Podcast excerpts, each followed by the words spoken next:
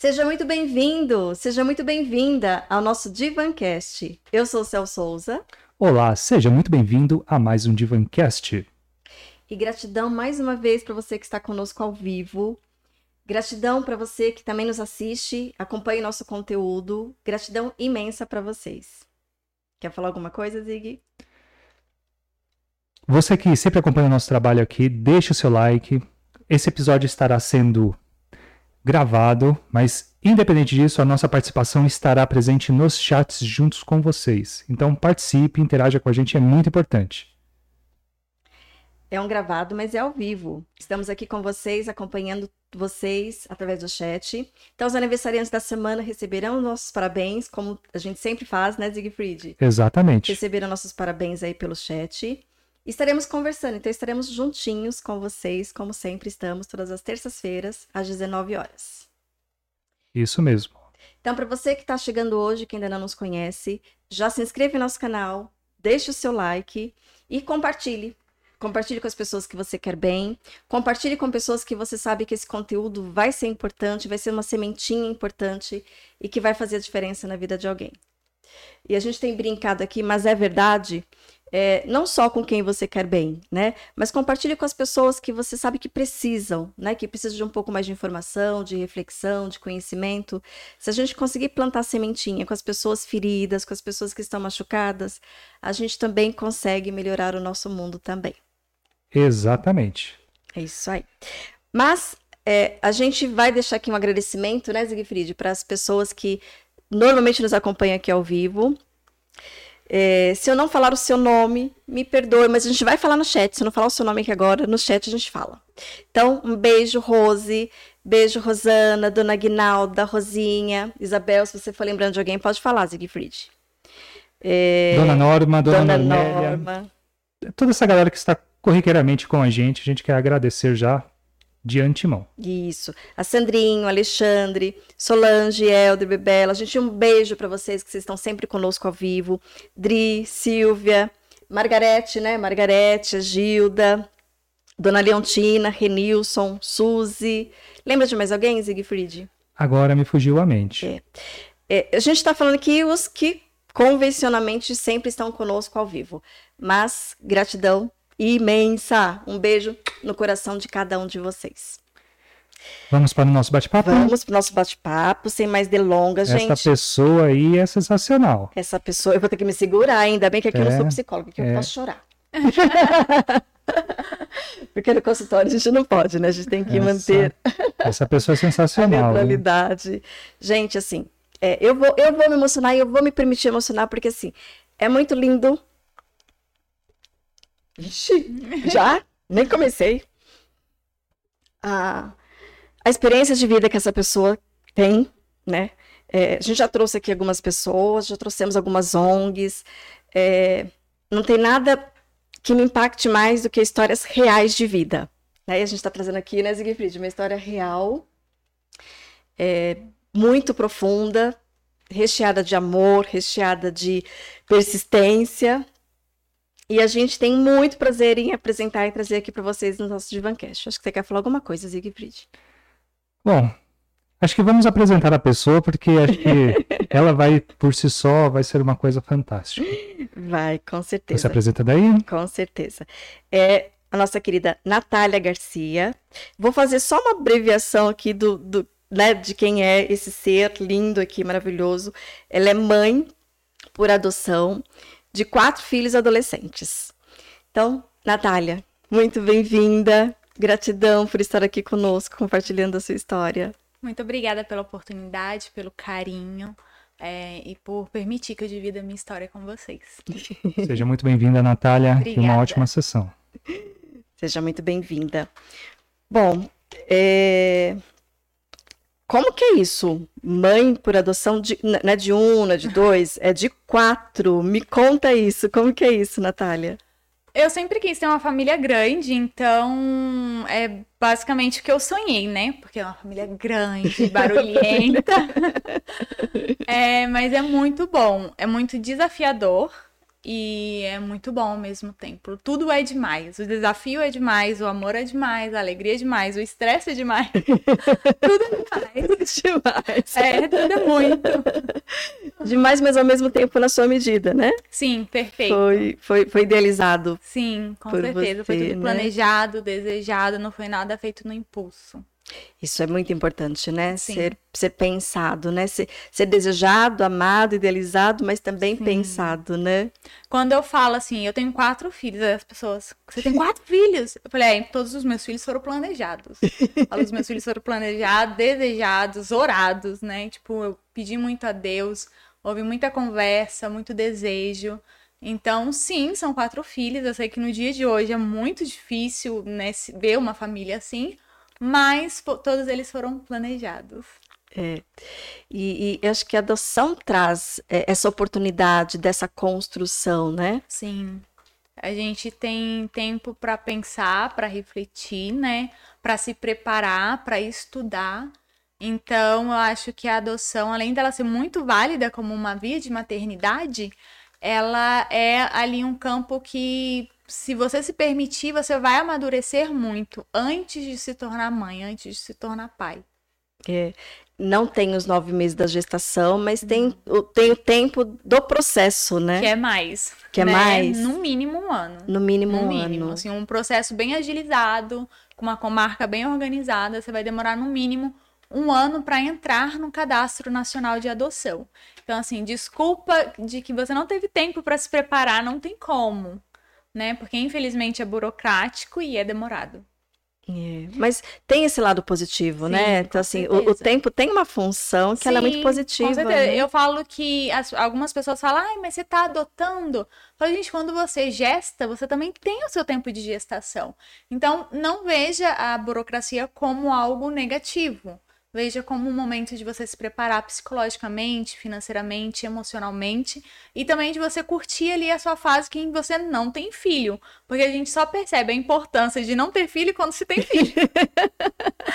o seu momento sozinho, o seu momento com o seu cônjuge. É só, a gente só percebe o quanto é importante quando já quase não se tem ali, né?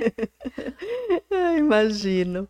E qual foi a sua motivação, né? O que, que motivou você a partir para adoção? E, e adoção tardia, então são, for- Sim. foram duas escolhas Sim. dentro desse processo. A primeira, eu juro que eu não sei. Não sei. Eu, tipo, se você perguntasse pra mim com 14 anos, eu falava, eu vou adotar. Eu vou ser mãe e eu vou adotar. Não sei, era algo meu, Algo natural. seu. Agora, sobre a adoção tardia, foi quando eu conheci o mundo da adoção, quando eu conheci a realidade que desconstruiu, porque a gente tem aquela aquela ideia de que a mãe tá grávida, aí vai lá, entrega o bebezinho recém-nascido e o abrigo tá cheio de bebezinho recém-nascido, saudáveis, né? perfeitos. E quando você vai a um abrigo, quando você convive, você vê que são crianças emocionalmente destruídas, crianças que não vão ter oportunidades, crianças grandes. E aí foi quando eu falei assim: poxa, são crianças que não vão ter ninguém por elas. E se para mim é algo tão natural amar uma criança que não saiu de mim, por que não deixar em aberto e adotar crianças mais velhas, crianças consideradas inadotáveis pelo sistema? E aí foi assim que o perfil surgiu. E tem exatamente esse- essa nomenclatura, né? Sim, Inadotáveis. Inadotáveis.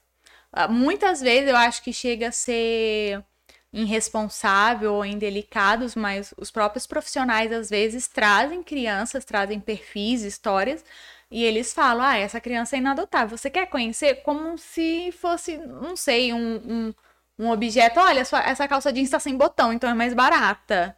Meio que chega a ser indelicado da parte deles, né? Mas muitos profissionais usam como inadotáveis. E até para quem entende um pouco de linguística, de programação neurolinguística, quando eu chego falando inadotável, eu já tô meio que direcionando aí, Sim, né? com Que é inadotável. falando, Não vai adotar ninguém, É. né? Vai adotar. É verdade. E você, né, nos- na- nas suas mídias sociais, você conta bastante da sua história.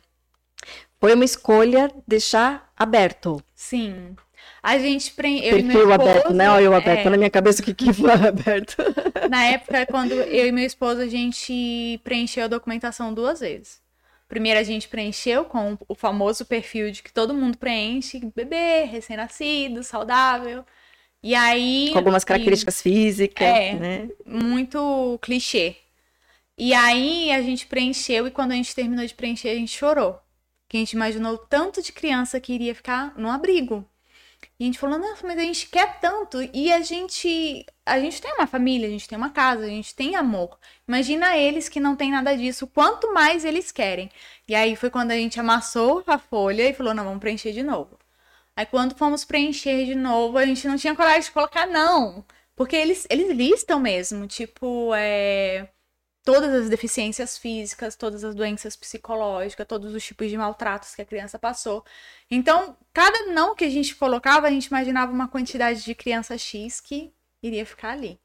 Então foi quando a gente falou assim, quer saber? Deixa isso daí. Eu lembro que a gente colocou alguns nãos, não vou mentir, não vou né, inventar, mas eram para coisas que financeiramente falando nós não teríamos condições de arcar com o tratamento, né? Que a gente sabe que infelizmente nosso SUS não é do as melhores condições. Então algumas coisas sim a gente é, deixou fechado por achar que a gente não tinha capacidade nem financeira e nem emocional, mas grande parte, eu vou dizer ali que 90% a gente acabou deixando em branco, tanto em doenças físicas quanto psicológicas e deficiência. E você falando aqui, me veio à mente como é importante o casal estar alinhado nessas Sim. escolhas, nessas decisões, né? Sim, não tem como. Tecnicamente falando, não tem como mesmo. Se um não quiser, é, o sistema não permite, né, que adote. Mas é extremamente importante o casal estar alinhado com todas as escolhas, com todas as decisões, porque é uma criança, é uma pessoa, né? Não tem como, tipo, você tirar alguma característica depois que chegou na sua casa, não é um Lego. Então tem que estar tudo muito conversadinho, muito transparente, muito alinhado, muito certinho. Eu falo que você leve um ano para preencher a documentação, mas que você seja sincero no que você está depositando ali, no que você vai esperar, para que depois não tenha problemas futuros, né? Nem para você e principalmente para criança. E isso é claro que a gente está falando aqui sobre adoção, mas isso serve para tudo na vida, Pra né? Para filhos biológicos, né? Esse alinhamento de expectativas, porque vai influenciar também nos limites, na Sim. educação que precisa eu falo oferecer. muito. Eu falo, é, o casal, antes de ser pai, independente se for via biológica ou for via adotiva, precisa alinhar a maneira com que vai educar a criança, para que não haja um sim e um não, né? Quantas vezes a gente vê uma criança fazendo assim, mãe, posso ir em tal lugar? E a mãe fala, não, mas o pai deixou. Então precisa haver esse, esse alinhamento de, olha, o que, que você acha aceitável na educação? Você, você quer pôr de castigo? Você não quer pôr? Né? Você vai dar umas palma- palmada? Você não vai dar? Você vai, sei lá, fazer educação montessoriana? Isso precisa estar alinhado entre o casal. Né? Qual que vai ser a rotina? Qual é a minha responsabilidade? Qual é a sua responsabilidade? Isso precisa estar muito bem alinhado, muito bem conversado. E na adoção pesa muito mais, porque você está falando de uma criança que nunca teve nenhum espelho, né, do que é ser família, do que é ter mãe, do que é ter pai. Não tem ali uma ideia de disciplina, de educação. Então vai pesar mais ainda. É muito mais importante que o casal esteja bem alinhado, bem centrado realmente. Imagino. Sigfried, provavelmente você vai fazer algumas enquetes, né? Vai deixar aqui no chat alguma en- alguma enquete. E a gente pede para que você participe da enquete, que você faça seus comentários. Pode fazer perguntas. Talvez a gente não responda todas, né? Talvez a Natália não responda, mas é, Vamos tentar.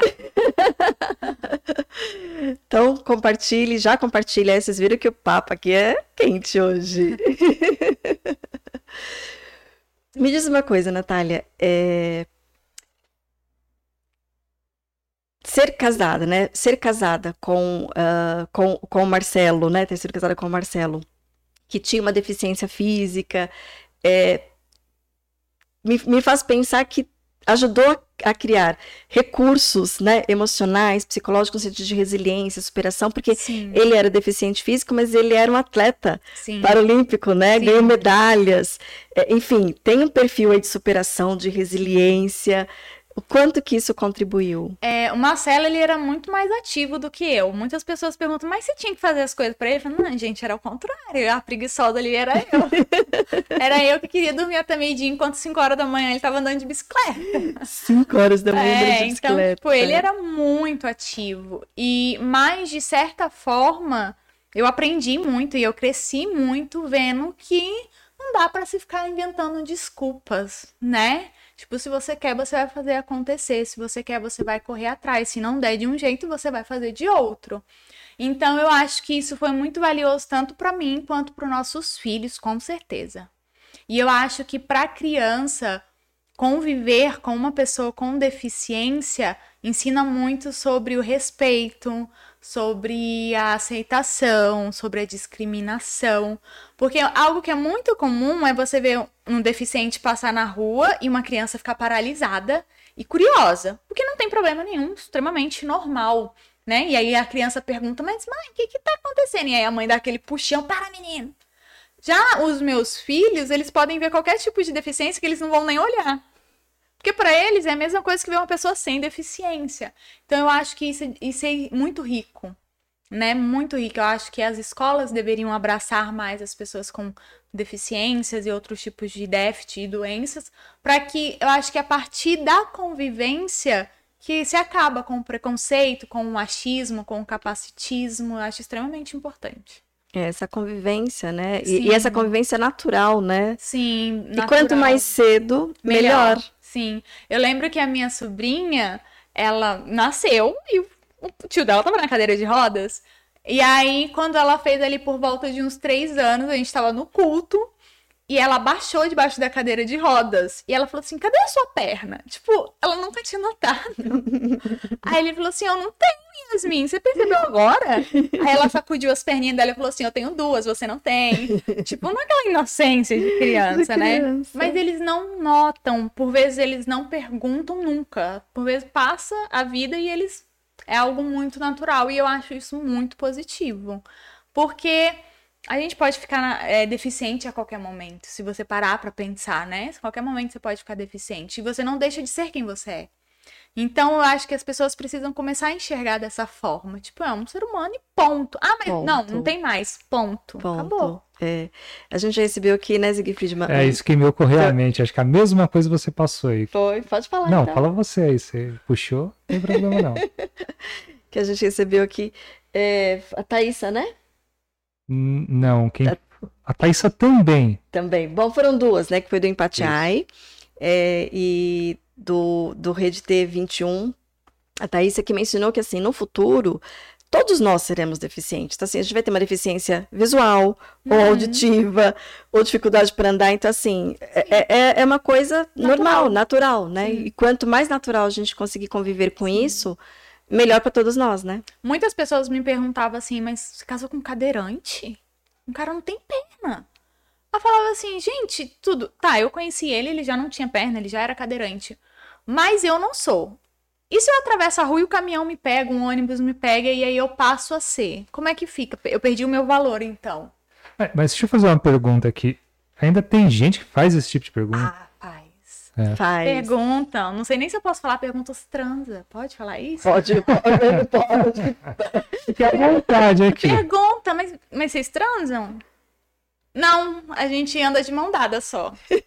gente, a pessoa com deficiência, ela tem vida sexual ativa, né? Algumas não tradicionais, outras normais, tradicionais, mas existe, né?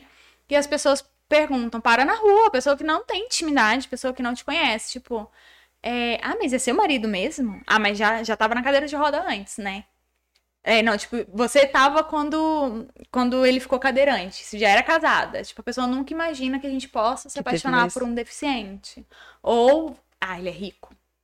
Isso, nossa, fazendo compra, as pessoas me paravam. Você tá com ele por causa de dinheiro? Eu falo, gente, eu não sei qual é pior. Se é a pergunta, se é a cara lavada da pessoa, porque eu não teria coragem de perguntar uma coisa. Por mais que a gente pense algumas coisas, né? Existe ali um, Um limite, um limite né? do que eu penso, do que eu acho, do Pra que eu mim, isso é uma das coisas que me assusta, assim. Em pleno século XXI, as pessoas terem esse terem tipo de... esse pensamento, É, com certeza. Me assusta muito, assim.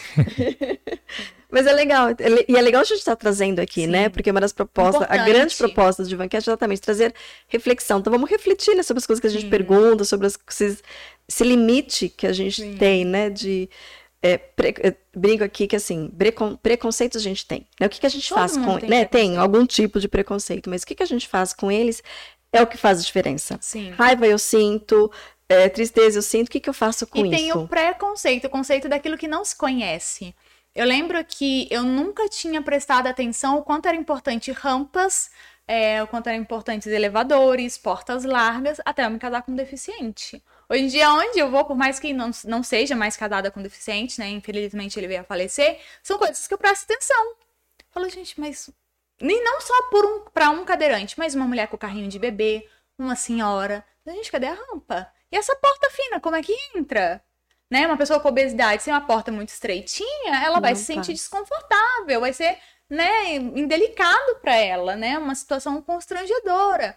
Então, são coisas que é o preconceito, o conceito daquilo que não se conhece. E às vezes a gente acaba olhando torto, olhando por curiosidade, às vezes não é nem por maldade, mas são coisas que a gente precisa nos educar e nos policiar.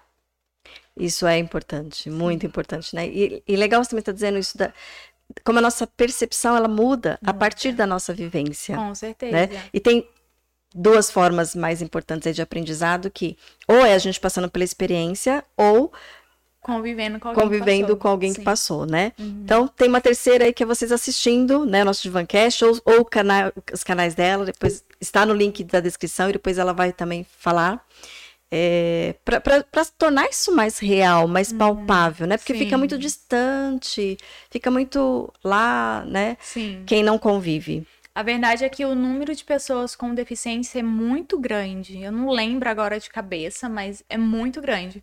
Porém, eles mesmos têm preconceito com eles, e aí é onde eles não saem na rua, e aí a gente não vê, não, não vê. convive, né? Existe também aquele preconceito da própria família de achar que eles são incapazes, então acontece muito dos pais não colocarem na escola, não levarem para passear, não permitirem que tenha vida social, tipo, não imagina você vai sair sozinho, um cadeirante sair sozinho, né? Limitam, né? Você nunca vai casar, você nunca vai namorar, limitam as pessoas Limitam, com deficiência, né? por vezes não por maldade, mas medo e por proteção, proteção né? E aí é onde a gente Só que é uma vê. proteção nociva. É. Né? E aí a gente não vê as pessoas, a gente não convive, e aí acaba gerando o preconceito realmente. É. E aí eu vou aproveitar esse gancho que você está deixando aí dessa super proteção, que ela também acontece com a família quando tem filhos adotivos, não acontece? Sim, acontece. Porque a gente fica com aquele medo, tipo, nossa, já passou por tanta coisa. Porque é muito importante falar que a criança, ainda que ela tenha chego recém-nascida no abrigo, ela passou por muita coisa. Né? Ela passou ali durante a gestação por uma negação, por uma rejeição. Então sempre vai existir algo nela, uma história, uma cicatriz negativa.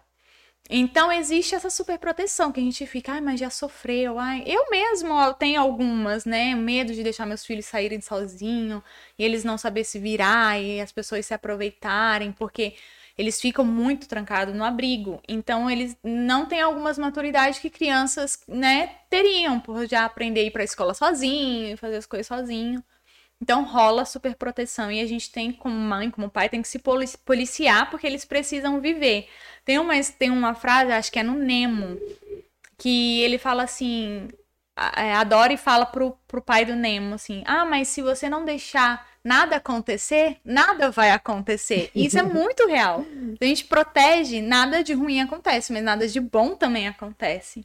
Então a gente acaba tendo que correr o risco. Tem que correr o risco, né? É, e eu até acrescentaria aqui que é, acontece, né? Porque sempre assim, vão acontecer perdas, Sim, vão acontecer. A, a, a, a, vida acontece. A vida acontece, Sim. né? É, acaba tornando mais despreparado para lidar com essa vida acontecendo. Uhum. Mas a gente entende que é, é, é, meio que um.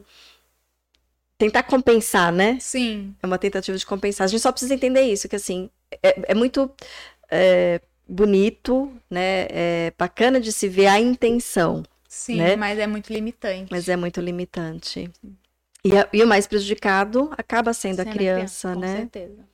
E a gente, e muitos pais, né, fazem isso, independente de ser adotado ou não, mas eu acho que como o adotado é, aumenta maior a probabilidade, por causa do medo do passado, ah, já sofreu tanto. E isso também é negativo, da gente olhar para o nosso filho e pensar, ai, coitadinho, ele já sofreu tanto. Não, é a história de vida dele. É todo mundo já sofreu dele. alguma coisa. Se não sofreu, vai sofrer. Todo mundo tem uma cruz, todo mundo tem um peso, todo mundo tem uma dificuldade. Então a gente não pode ficar limitando o outro como coitadinho. Ai, coitadinho. Não, não é coitadinho.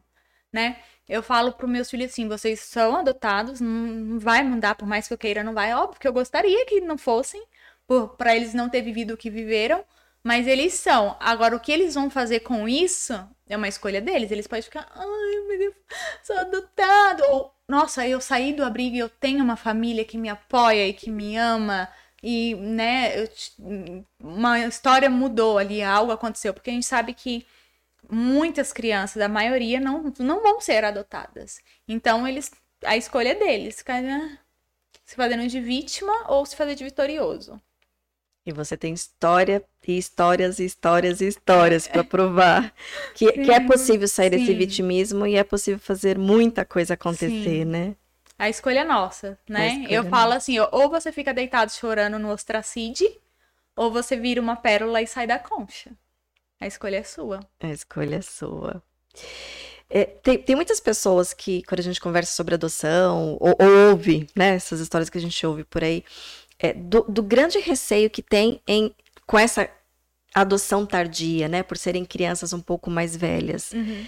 É, óbvio que deve ser mais desafiador. Com certeza. Mas a experiência que você tem é que, assim, é, é, é possível, né? O desafio, mas é, é, é possível lapidar, é possível Sim, com certeza. dar amor, né? Uhum. Eu falo, assim, que é muito comum a gente ver histórias de superação de pessoas que cresceram na favela ou cresceram no tráfico. E aí cresceu, se envolveu, às vezes foi presa, às vezes se envolveu em coisas muito ruins. E lá na frente a vida mudou totalmente. E aí todo mundo acha isso lindo. Mas quando se fala de uma criança que está abrigada, ninguém acha bonito. Fala, ah, imagina, vai me dar muito trabalho. Mas se a gente consegue olhar para um adulto, né? E acreditar que ele pode mudar, por que não criança e um adolescente que ainda está sendo formado, que não sabe de nada. Eu falo assim, gente, é tão simples, é só você olhar para o seu eu de 10 anos atrás, o quanto que você mudou. Então, por que o amor, a educação, a persistência, a paciência não vai mudar? Né? Porque a gente aprende com nossos erros. Que dirá você aprendendo com uma outra pessoa cuidando de você, tratando as suas feridas? Então, é totalmente possível. Fácil? Não é. Pode, algumas crianças serão mais fáceis que outras, como qualquer outro ser humano, né? Algumas feridas são mais fáceis de curar do que outras, porém é totalmente possível. A questão é você ter comprometimento. A partir do momento que você fala, não, eu vou fazer, vai dar certo, eu quero, e não voltar mais atrás. O problema é que as pessoas voltam muito atrás, e não só na maternidade, mas em tudo, né? As pessoas não são consistentes. Nossa, você tocou um ponto importantíssimo. As pessoas estão voltando atrás em tudo mesmo. Em tudo. Em tudo. Em tudo. Em tudo você... Muitas pessoas falavam assim para mim: Nossa, Nath, você é tão novinha, casou, já tem 14 anos de casada. E eu sempre falava que eu iria envelhecer com meu marido. E eu falava assim, porque eu acredito em consertar as coisas. Se a coisa tá quebrada, você conserta. Sabe? Você não joga fora. Hoje em dia é tudo muito descartável. Ai, meu filho tá aprontando, põe para fora de casa. Se é adotado, devolve pro abrigo. Meu casamento não deu certo. Um ano. Separa. Não, gente. Faça dar certo. Imagina que você não tem a opção de desfazer. Não tem, não existe essa opção. Você vai viver o resto da vida com a pessoa te, te implicando ali, te dando trabalho, ou você vai dar um jeito de fazer aquilo ali funcionar? Isso é Olha, é muito real. Muito. Sabe? Eu falo, é igual parafuso espanado. Ou você, ou você deixa ele lá quieto, ou você vai ficar o resto da vida girando. Então, qual é a sua escolha? Sabe? Eu, eu falo assim, eu falo, gente, eu fui casada há 14 anos. Sete anos foi ajuste. Sete anos não dava certo. Eu olhava e falava, meu Deus, o que, é que eu tô fazendo nesse casamento? Não tá dando certo. Mas a gente era novo, a gente era imaturo, não sabia o que era ser marido, o que era ser esposa. Só que a gente tinha um desejo em comum. A gente queria que desse certo. Então foi sete anos difíceis? Foi. Para que a gente tivesse sete anos muito bons. E foi a mesma coisa na maternidade. Né? Eu lembro que foi dois anos ali na minha primeira adoção extremamente difícil, que eu olhava, oh meu Deus, eu não vou dar conta, esses meninos não, não vai ter jeito. E aí no dia seguinte eu respirava, enxugava as lágrimas e bora pra frente. E hoje eu olho e eu tenho muito orgulho das pessoas que eles estão se tornando. Falo, olha, os bichinhos, é inteligente, é educado, é bom. Mas não foi assim. E muitas pessoas falam para mim: ah, eu quero adotar um igual o seu. Falei assim, então, né, gente? Mas não tava assim, não. Tava catarrento, piolento, craquento, todo machucado, mal educado, boca suja. Não veio assim pra mim. Vocês estão vendo agora bonitinho. Porque eu escondia. Quando não tava ruim, eu escondia. Outros falavam assim, como assim você escondia? Eu falei, não, eu escondia. Você sabe por quê? Pra ninguém tratar mal. Não era porque eu tinha vergonha. Mas eu sei que as pessoas não iam entender. Pra, pro de fora era só uma criança pirracenta, era só uma criança mal educada, era só uma criança ignorante, agressiva. Quando eu sabia que não, que existia uma história por trás. Então, eu deixava eles reclusos. Quando eu percebi que eles sabiam conviver na sociedade, foi quando eu levei eles para a sociedade. E isso a gente ensina e aprende. Sim, com certeza. É, é via de mão dupla. Eu amadureci muito, eu cresci muito. Eu é, não cometi erros com a minha última filha que eu cometi com os primeiros, né? Porque eu amadureci, eu vi que tinha coisas que eu podia ceder, que tinha coisas que eram fases, que tinha coisas que eu precisava brigar e que eu não tinha brigado. Então, todo mundo aprende. É questão de, realmente de comprometimento, de aliança, sabe? De não, vai dar certo. Se não der certo, vai dar, porque vai ter que dar, não tem opção de não dar certo. Eu vou fazer dar certo. Nossa, isso é muito importante, né? Ter um objetivo, né? Ter um lugar onde deseja chegar. Sim. E você olhar lá na frente. É. E tem algum, algum ou alguns que você tenha, você, você consiga mensurar ou, ou descrever que de mais desafiador para você nesse processo aí de adoção tem. de mãe tem? Nossa, né? é. Natália, sobe só um pouquinho o microfone. E, e, é, é, pelo, pelo braço, isso, isso. Vai ficar mais um pouquinho, isso. Tá bom? É, sim, sim. É, eu lembro, eu era bem novinha quando eu adotei, eu acho que eu tinha 24 ou 25 anos. Aí eu era uma menina que de repente ficou com dois filhos grandes, um de nove e outro de seis. Porque você já, do, a primeira adoção já, Já foram foi tardia. dois. Dois. Tadia e dois. E aí o mais novo tinha TDAH, eu nunca tinha ouvido falar em TDAH. Eu não entendi. Você adotou os dois no mesmo. No mesmo É, período? que eles são irmãos biológicos, aí eu fiquei com os dois, não, né? Não ia Nossa. separar eles. Sim, sim. Aí peguei, tá? E aí o mais novo tinha TDAH, eu não fazia a mínima ideia do que, que era TDAH. É, não me falaram o que, que era TDAH, não me explicaram o que, que era TDAH. E eu tive que aprender na marra. E eu, e eu tentava, tentava e parecia que não surtia efeito. Parecia que ele não aprendia nada na escola, na- parecia que ele não conseguia ficar ser uma criança educada, uma criança amorosa, ele era muito agressivo. Então, foi um ano para ele começar a se acalmar, para ele pegar o ritmo, para ele aprender a ser educado, ser carinhoso. Hoje eu tenho zero dificuldades com ele. Ele é uma criança que não me dá trabalho nenhum, nem na escola. Mas o primeiro ano era como se eu estivesse dando um murro em faca. Eu me sentia assim, não foi, né? Porque hoje eu vejo o resultado. Mas eu me sentia assim, eu falava, meu Deus, o que, que eu tô fazendo? É duas horas da manhã, eu tô tentando ensinar esse menino, esse menino não aprende. Né? E a prova é amanhã, como é que faz? Então, eu acho que esse foi o mais desafiador. Talvez tanto pela minha imaturidade, quanto pelo desafio em si, que ser mãe de uma criança com TDAH ali na, na época da alfabetização não é fácil, é bem difícil. Você tem que virar professor, sabe? Tem que ter muita paciência. Então, Mas também é possível. Eu- eu- é muito eu- possível. não é fácil, acho que isso também é legal de dizer, né? É importante dizer. É muito desafiador, é muito Uhum. difícil, mas é possível. Eu lembro que quando, um pouco antes da Yasmin chegar, que foi minha última adoção, a- o psicólogo esteve em casa e pediu pra ver o caderno. E ele falou assim: Esse é o caderno do Danilo? E ele acompanhava a história do Danilo, então ele sabe de onde o Danilo saiu. E ele, esse é o caderno do Danilo? Porque é extremamente organizado, uma letra bem redondinha. Meus filhos fazem, fizeram caligrafia até pouco tempo atrás. Era obrigatório em casa. Tinha que fazer. Então, aquela letra bem redondinha, aquele caderno bem organizado, sem orelha, sem rabisco. Porque eu sou mãe chata. Que caderno é esse? Vai tirar e fazer tudo de novo. Ah, mãe, mas é que na escola foi corrida. Eu falei, pois é, em casa você tem um tempo de sobra. Vai, vai repassar isso daí que não tá bonita. Uma das funções da mãe é ser chata, É. né? Eu falo isso pra eles. Eu falo, gente, vocês querem legal? É os amiguinhos. Os am- são Eu nasci pra ser é. chata, pra ser implicante. É Pra pra, isso que mãe. eu nasci. Tá, amiguinha lá na rua. Aqui em casa é isso aqui. E fique satisfeito com o que tá tendo. Aí eles riem, né? Mas gosta também. Ama. Mas, é, então, hoje eu olho assim, eu não... ano passado, no meio de toda a confusão, meu marido doente, eles praticamente sozinhos ali com a minha mãe, né? Minha mãe não ia na escola, né? Minha mãe não podia, questão mesmo assim de, de ter tempo para estar indo e tal. E, e eles iam, e ele passou, sem recuperação, sem nada, passou ano letivo bonitinho, não tive nenhuma reclamação. E é uma criança com TDAH, um adolescente com TDAH. E não toma medicação. Eu preferi é, tirar. Quando ele chegou para mim, ele chegou dopado de tanta medicação. E aí eu fui ler as bulas, fui pesquisar e eu vi que, que gerava sequela aquela medicação tarja preta com, com muitos anos. Então eu falei, não, eu quero tentar. Falei pra psicóloga. Ah, mas mãe, vai ser difícil, ele não vai conseguir. Não, eu falei, não, eu quero tentar. Se lá na frente a gente vê que não tá dando, retorna com a medicação. Mas eu quero é, tentar deixar ele livre de, de medicação. Gente, eu, eu penso até para tomar remédio para dor de cabeça. Então, você imagina o meu filho tomando duas medicações tarja preta. Eu entrei em parafusos na hora que eu vi aquilo. Aí eu peguei e falei, não, eu quero tentar.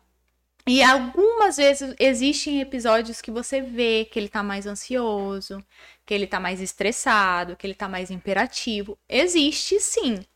Mas aí a gente conversa ou põe ele para fazer mais exercício e aí ele consegue voltar pro foco. Mas eu prefiro do que ele ficar tomando é, medicações contínuas, né? Mas você não diz. Se você pegar o caderno de escola, se você pegar o, o, os relatos dos professores, você não diz que ele é uma criança que tem TDAH. Ele se dá muito bem. E ele sabe que ele precisa estudar muito mais do que os irmãos, por exemplo. Entendeu? Então ele mesmo. Eu falo assim, Danilo, o que você tá fazendo aí no quarto? Amanhã é que eu tenho prova e aí eu não entendi, eu vou ter que estudar. E aí ele pesquisa no YouTube né? Algumas coisas eu já nem consigo mais ensinar, porque minha cabeça já não tá mais fresca. Eu falo, nossa, não lembro nem como, coisa, como que é isso, não, filha. E aí, às vezes, ele pede ajuda para os irmãos. Então, ele já tem essa consciência de que ele tem uma limitação, uma dificuldade, mas que se ele se dedicar, ele consegue ir adiante. E como isso fa pode fazer uma grande diferença, né? Então, assim, se eu tenho alguma questão seja TDAH ou seja qualquer outra coisa. E todo mundo tem que uma questão. Todo mundo tem, todo né? Mundo. Exato. Mas que eu preciso estudar mais, ou eu preciso ler mais, ou eu preciso fazer mais exercício físico, ou eu preciso uhum. tomar mais uhum. água, o que quer que seja, uhum. né? É, eu tenho que fazer. Tem que fazer. Eu sempre falei para ele, desde que ele era pequenininho. Eu falava duas coisas para ele. Eu falava assim, tá... o, o irmão dele é uma criança assim que é naturalmente inteligente. Se você ensinar isso para ele agora, meia hora depois ele tá fazendo melhor do que a pessoa que ensinou. É natural para ele. Eu falo, menino, você vai para Harvard. Porque é natural. Sabe, ele não faz esforço, ele não estuda. Ele bateu o olho, ele aprendeu e é qualquer coisa. E eu falava muito para ele, eu falei, você tá vendo como é o seu irmão? Você tem a mesma capacidade dele, a mesma. Porque você foi feito pelo mesmo Deus. A diferença é que você precisa se dedicar um pouquinho mais. Assim como a mãe precisa se dedicar em algumas coisas. Mas a capacidade, o funcionamento é o mesmo. É questão de você se dedicar, de você se esforçar. E eu falava para ele: você tem TDAH, você não é o TDAH. Então não é ficar, ah, eu não consigo, porque. Não. Você não consegue porque você não tá estudando direito. Vai estudar mais, estuda mais duas horas que aprende. Aí fazia bico, achava que tava né, sendo maltratada. Ai, dá botar pra estudar muito. O outro não estuda tanto. É, mas o outro não tem a dificuldade que você tem, meu filho. Tem que estudar. Nada que mais duas horas estudando é. não resolva. Mas fica um pouco. Você já entendeu? Não. Eu falei, então por que você tá levantando na cadeira? Mas, Mas uma coisa que você falou que eu achei assim fantástico aqui, né? Porque como a questão do afeto pode suprir coisas Sim, você tirou uma questão de medicação com afeto. Cara. Sim. Eu achei sensacional. E muitas mãezinhas me perguntam, mas Nath, meu filho toma dois, três remédios. E você conseguiu. Eu falei, gente, os médicos e os professores falam que eu sou maluca. Fala que eu não deveria fazer isso. Muita gente fala para mim, ah, mas tá errado. Você não deveria tirar a medicação. Mas ele tá bem sem a medicação. Se ele precisar, eu não tenho problema em voltar com a medicação. Mas eu achei um absurdo uma criança de 6 anos tomar quatro comprimidos tarja preta. Falei, gente, peraí, tem alguma coisa errada. Principalmente se levando em consideração o histórico psicológico daquela criança. Existem mais fatores, né? E eu não sou muito a favor de medicação assim fortes e contínuas e tal. Então eu falei, não, eu quero tentar. Eu lembro que o primeiro ano ele tomou medicação comigo. Aí o segundo ano eu já pedi para tirar, fizemos desmame, tudo bonitinho, ele fez terapia. E aí, até que liberou mesmo e parou. Não foi fácil, nossa, dava muito trabalho, muito. Uma parada também consciente, né? Sim. E planejada, e Sim. estudada, E e, ele era acompanhada. viciado. Ele pedia, quando a gente começou a tirar a medicação, ele falava assim, tá na hora do meu remédio. Então você viu quanto aquilo ali tava, né? Tipo, a gente sabe que tem, a medicação tem os lados positivos, mas ela é- também é uma droga. Então eu acho que se existe a possibilidade, eu acho que o ideal é, é abrir mão. Eu falo isso pra toda mãe que me procura. Falo, gente, não aceita qualquer di- di- eh, diagnóstico logo de cara. Leva seu filho em vários médicos, em vários psicólogos. Por vezes, ah, não sei nem se eu deveria falar isso, mas por vezes o abrigo peca nisso. Mete medicação para a criança ficar quieta, dá diagnóstico que não era para dar, né? Porque o profissional, o médico, o psicólogo, ele vai trabalhar com aquilo que ele recebe, com as Com as informações, que ele informações que recebe. recebe. Então, se o abrigo ir lá e falar, ah, a criança é terrível, ele vai acreditar que a criança é terrível. Né? E aí você vê assim, o abrigo tem 20 crianças, 15 tem TDAH, 15 tem autismo. Ah, como assim, gente? O que que tá acontecendo? Uhum. Tem alguma coisa Tem errada. alguma coisa estranha aí, né? Né? Então, é, eu falo, é muito visível que meu filho é imperativo, que ele tem déficit de atenção, é uma coisa que você observa. Você fala assim, ele fala assim, mãe, eu vou tomar banho. Do quarto pro banheiro, ele já parou no, e está assistindo filme, já esqueceu. Então você vê, aí eu falo, Danilo, você não ia tomar banho? Ele, ah, é verdade. Com a toalha no ombro. Então, é visível? É. Mas é uma coisa que dá pra controlar, sim. Algumas pessoas, obviamente, algumas pessoas precisam sim da ajuda do medicamento. Mas ele tem conseguido levar bem sem isso. Que entra aquela individualidade, né? Ninguém é igual, nenhum, É, né? Tem as suas peculiaridades. Mas uma coisa que me chama a atenção é que, assim, você tirou o remédio, mas vocês se colocaram, Sim. né? É, Existe estar, a estar- rotina. estar estudando com o filho às duas horas da manhã, Sim. Tem alguma coisa diferente aí nessa Eu história. falo muito isso. Eu falo, mas Nath, é, como é que você conseguiu ensinar o seu filho? Eu falo, gente, a rotina de estudo. Os meus filhos, eles têm rotina de estudo até hoje. Eles, eles estudam pro Enem já com 15 anos. Eles têm que estudar todo dia uma hora pro Enem. Eles fazem uma hora de inglês, eles fazem uma hora de matemática. Então, tipo, tem. Ah, mas é férias. Tá, mas o cérebro entrou em férias? Como é que faz? Vai voltar vida, pra a aula? vida entrou em férias, né? Falei, vai, vai voltar pra aula e não vai lembrar mais de nada. Como é que faz? Não, tem que estudar. Então, lá em casa existe a rotina. Óbvio que eles ficam na televisão, no videogame, eles vão pra rua. Eu vim pra cá, o mais velho falou assim: posso ir na rua jogar bola? Falei, Pode. Porque eu tenho certeza absoluta que ele fez as obrigações dele. Entendeu? Eu conheço, eu sei.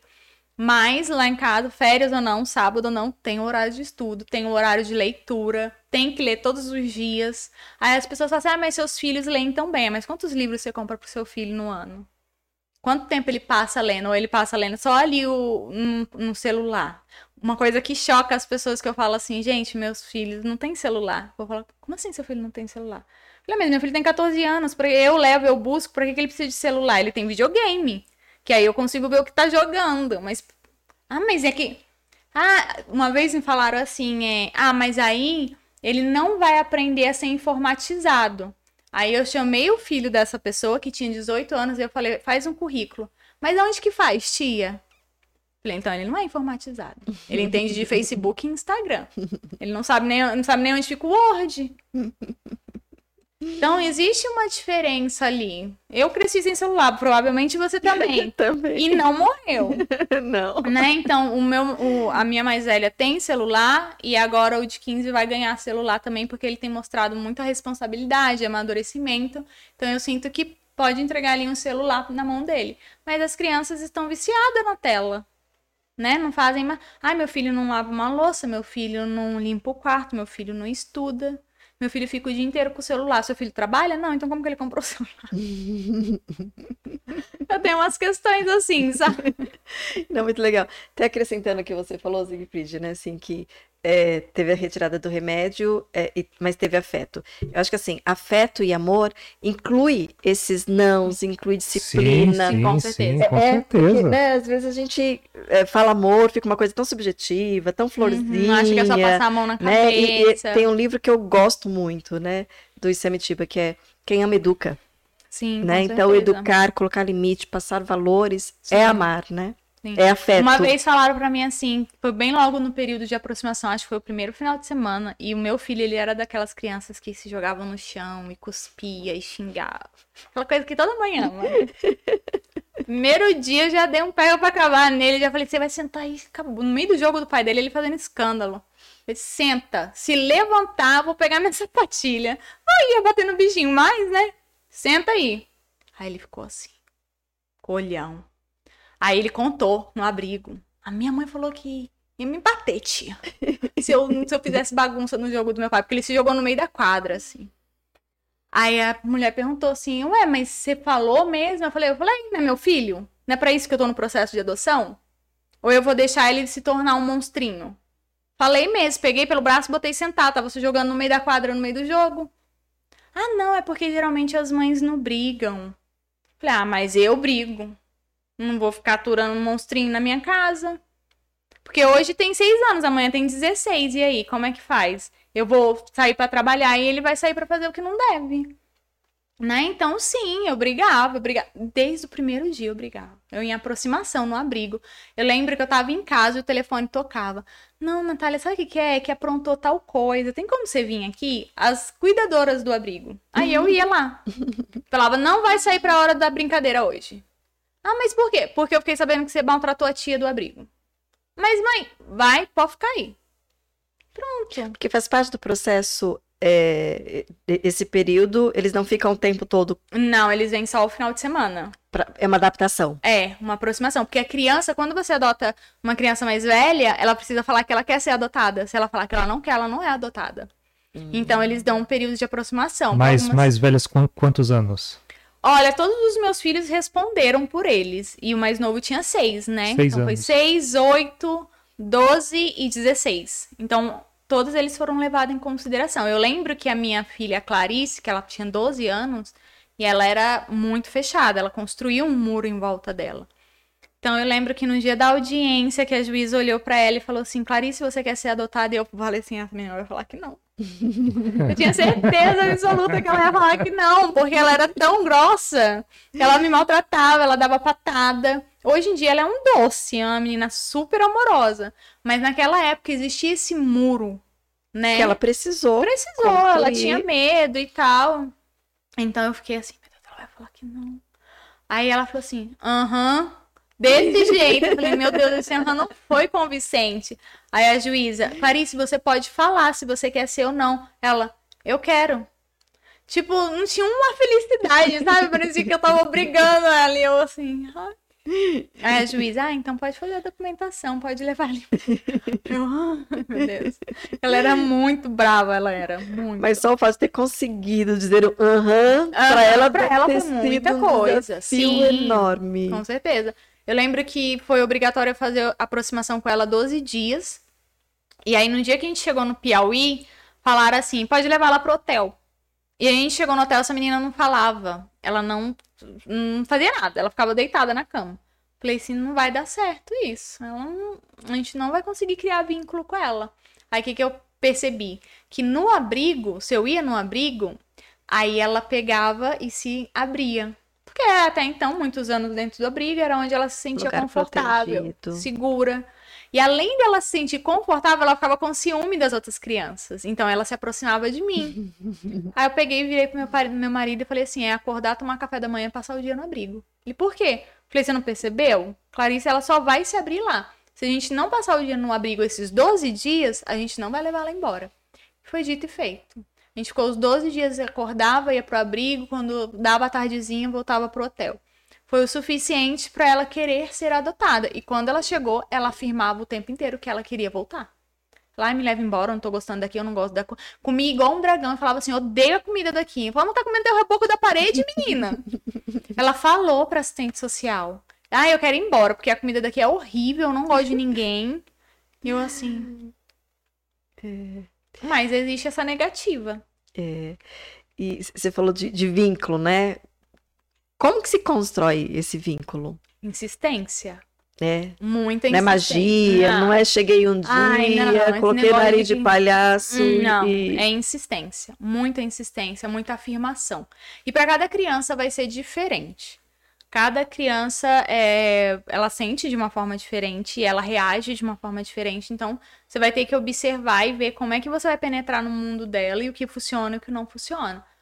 Pro Danilo era muito carinho, ele era muito carente. Então, quanto mais carinho você dava, mais ele se abria, se arreganhava. Pro Daniel era você afirmar para ele que ele não iria sair de dentro de casa, que ele era meu filho. Você é meu filho, você é meu filho, você é meu filho. Tinha que afirmar. Ah, mas você não vai me devolver? Não, não vou te devolver. Não, você não vai ser devolvido. Tinha que ficar afirmando isso. Pra Clarice era afirmar que ela não tinha opção. Você é minha filha e acabou. Ah, mas eu não gosto de você. Ah, nem, não é todo mundo que gosta da mãe, é assim mesmo, é a vida. Reclama para Deus. Tinha...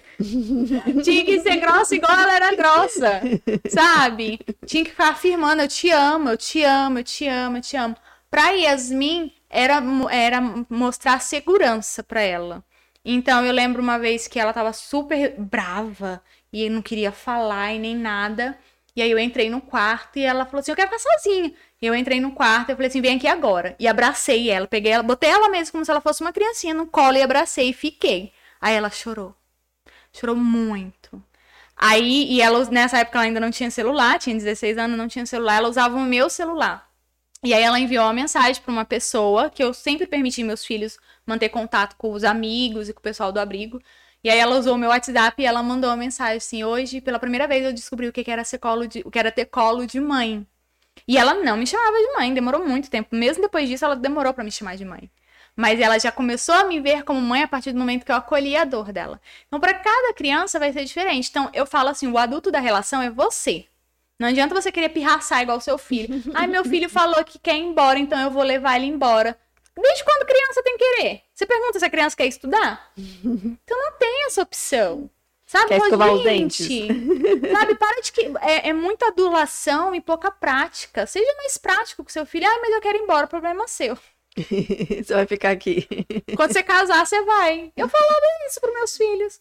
Ah, casa. Quando você casar, você sai de casa. Mas eu quero ir embora agora, eu quero voltar pra briga. Ah, eu quero tanta coisa, quero ser rica, magra. E aí, como é que faz? Nem tudo que a gente quer a gente tem. Mas eu não gosto da senhora. Ah, tá bom. Não tem problema não. Eu te amo. Gente, para, sabe? Seja prático. Não fica discutindo com a criança. Não fica dando margem as pessoas ouvem as crianças como se fosse um adulto falando. Se adulto perde a razão, imagina criança. Né? Então é insistência, é insistir, é muito. Vem assistir filme comigo. Ah, eu não quero, você não tem opção. Você vai sentar e vai assistir o filme comigo. Aí fica de bico. No meio do filme, acha graça, começa a rir quando vê que não tá abraçado, tá fazendo graça. Então é insistência. Eu falo, gente, é na base da ignorância. você vai ali, você, você arromba a porta do coração, entendeu? Você entra, você não pede licença, você só faz. Arromba a porta é, do coração, só que assim, lindo. Pronto. É muito assim. Eu lembro que eu ia deitar com eles. Eu não quero que você deita comigo. Ah, tem que querer não. Vou deitar e vou dormir aqui sim. Aí depois, no dia seguinte, quem ia deitar era eles. Sabe? É mostrar. Eu lembro que a Yasmin, no primeiro dia, ela chegou cansada, obviamente, vou, né, 12 horas do Piauí pra cá e tal. Aí, lá em casa, todo mundo beija, ora e diz que ama antes de dormir. É comum. Aí, só foi dormir. Não falou nem tchau, tipo, entrou no, entrou no quarto, aí eu abri a porta e falei, filha, aqui nessa casa a gente beija, a gente diz que ama, a gente abraça, a gente não dorme assim, só apaga a luz e acabou. Ela, ah, tá bom. Hoje ela não consegue. Ela trabalha já, né? E ela chega super tarde. Se eu durmo antes dela chegar, ela fica brava. Ela, mãe, você não me esperou para me dar um beijo? Hoje ela já aprendeu que isso é uma demonstração de amor, de respeito e tal. É algo natural para ela. Mas não se sabia, né? Então eu tive que ir lá e falar, ei, não é assim. Aqui. Teve que ensinar, né? Uhum, as coisas. Eu lembro uma vez que eu não lembro que meu marido falou para ela e ela ficou brava. E eles se batiam muito de frente no começo. Muito. Porque ele achou que ela era. Ela ia reagir como os outros que eram mais novos, né? Mais carente. E não, ela já era uma adolescente. Adolescente é chato por si só. Então eles ficavam batendo de frente um Testa com o muito limite, né? Sim. O adolescente. E aí eu lembro uma vez que eu prestei atenção e ela passou o dia inteiro sem falar com o pai dela. Eu abri o quarto e falei assim: você vai levantar agora dessa cama e vai pedir desculpa pro seu pai. Porque ele é seu pai, ele não é seu amiguinho que você deixa de falar. Então, emburrado ou não, ele é o seu pai. Você vai levantar e você vai pedir desculpa e você vai resolver essa situação com ele. Você pode ficar chateada, você pode ficar decepcionada, triste, mas deixar de falar não, porque ele é o seu pai. E ele brigou com você porque tinha motivo. Aí ela levantou brava, empurrada comigo, mas levantou. Nunca mais isso aconteceu. Ela entendeu que emburrado não. Às vezes ela tá brava comigo, ela me dá um beijo, parece que vai furar minha bochecha. Boa noite. Aquele beijo duro, seco, sabe? Mas não. Mas entendeu que não se dorme brigada, não fique. Não, não tem como. Você não sabe o dia da manhã. Falo muito isso pros meus filhos, a gente tá vivo hoje. Pode ser o seu último beijo, o seu último eu te amo, o seu último perdão. Então perdoe, diga que ama, abraça. Ah, mas meu irmão é chato, todo irmão é chato. Ah, mas minha mãe é chata, toda mãe é chata. Família é chato. Família é, não, não, funciona muito bem. Não, não é existe família Doriana. É o que a gente tem.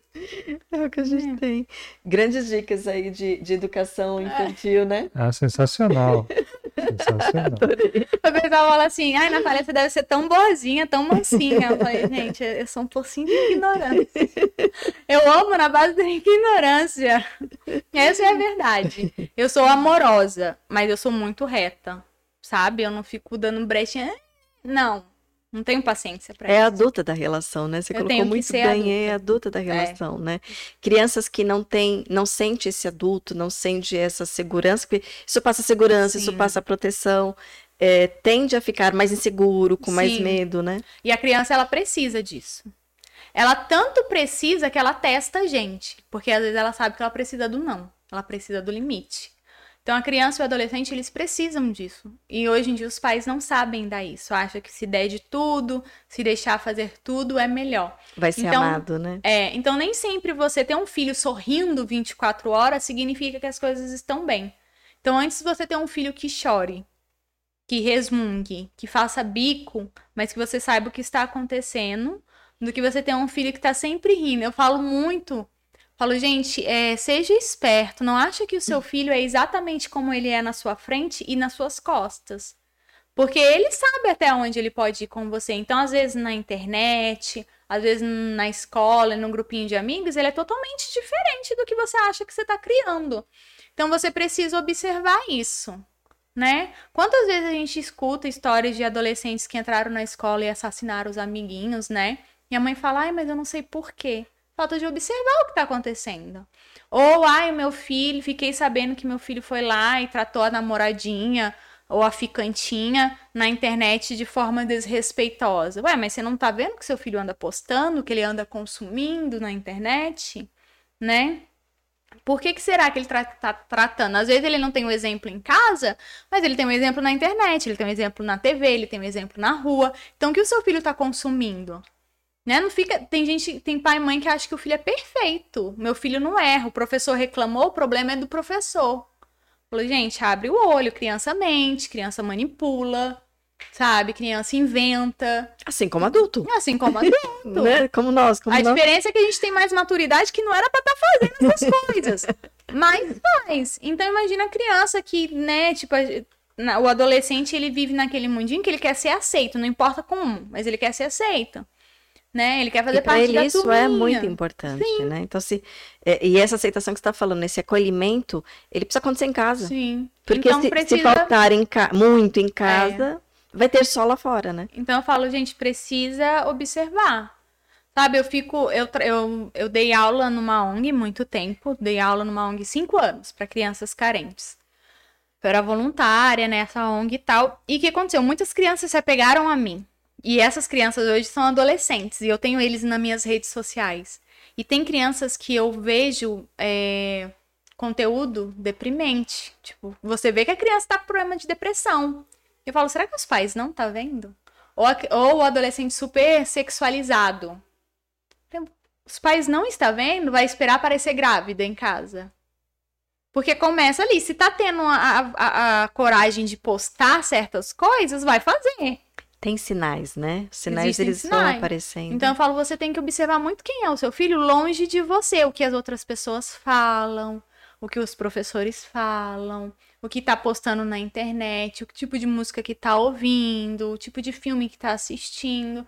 Não é ser chato e proibir tudo, mas é observar, ver um né? limite. Né? Com certeza, porque é muito perigoso. E isso, embora você esteja falando da sua experiência de, de mãe né, por adoção, mas serve para qualquer, qualquer, mãe, um. né? Para qualquer um. Eu falo que na adoção tudo é muito mais forte. Porque um exemplo, é uma criança que nunca teve acesso à internet, não teve acesso à TV, era tudo muito limitado. Quando tiver, vai estar tá sedenta, ai, é novidade, eu quero, quero fazer, não, não. Então, mais um motivo ainda para você policiar, para você pôr horários, para você observar. Né? Então, tudo que a criança é adotada é mais intenso, é mais forte. De vez você lidar com uma questão só, você vai lidar com 10 questões. Né? Você vai lidar com questões de menores idades e de maiores idades numa única época. Então tudo é mais intenso, tudo é mais forte. Mas serve aí também para os filhos biológicos, porque eu, eu, eu sou muito observadora com um adolescente criança, muito. E eu vejo parentes e amigos tendo problemas que eu não tenho com meus filhos, e os filhos deles são biológicos. Ou seja, teve toda aí, toda a fase para educar. Então, por que, que a criança está tendo esse problema? Por que a criança está tendo esse comportamento? Se o meu que eu peguei tendo esse comportamento, eu consegui reverter né? Então você vê que existe muito da atenção, do pulso firme. A Rai tá ali, ela fala assim: você tá em outro cômodo e você ouve que seus filhos tá aprontando lá longe. Fala assim: eu posso estar aqui conversando com você, que meu ouvido tá lá na conversa deles lá no quarto. eu tô aqui só com a antena ligada, prestando atenção. Porque se eu ouço alguma coisa que eu acho indevido pra idade um comportamento que não é bacana, até mesmo um com o outro, tipo um palavrão, um desrespeito. Óbvio que é normal criança brigar, irmãos brigarem, mas existe um, um limite, né? Eu paro o que eu tô fazendo aqui agora e eu vou corrigir. Eu nunca deixo para depois. Ah, mas você tá na rua. Por que, eu tô na rua? Eu tô criando um cidadão. Se eu não educar agora, amanhã o mundo vai sofrer com ele e ele vai sofrer com o mundo. Então eu preciso educar agora. Não dá para deixar para depois. Ah, mas é, ai, que vergonha. Tá, você quer ter vergonha de educar seu filho? Tenha. Eu não tenho problema nenhum. Se eu tiver que educar agora, eu educo agora.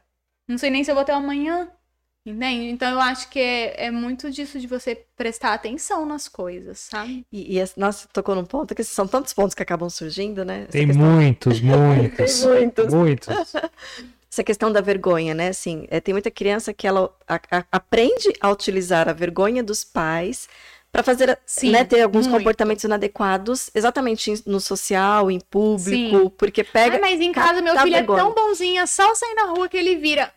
Por que, que só, só sair na rua que ele vira? Meus filhos é mais comportado na rua do que em casa. porque ele sabe que na rua eu tô com o olho mais, mais atento, porque eu odeio passar vergonha. Entendeu? Então, eu lembro. Vergonha uma... de não educar, né? E não é, vergonha do, do comportamento. De, de, não educar. eu, eu, lembro uma vez que uma vizinha minha veio falando bem baixinho assim: deixa seus filhos lá em casa, no portão. Eu falei, mas por que você tá falando baixo? Ai, mas porque eu não quero que as outras crianças vá da rua, né? Ah. Falei, mas por quê? Ah, porque as outras crianças são muito mal educadas. Então, às vezes, os pais nem sabem que os filhos vão na casa do, do amiguinho e tá com terror.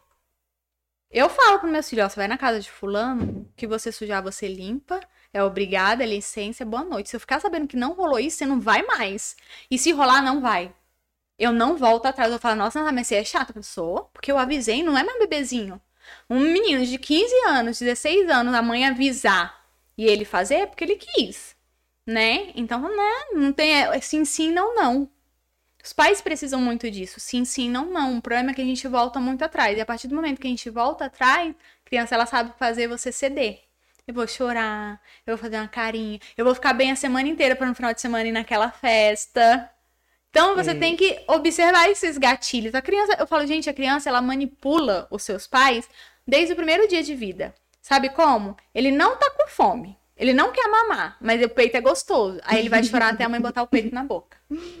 Ah, mas esse menino já faz duas horas que tá mamando. Não tá, Não tá mamando.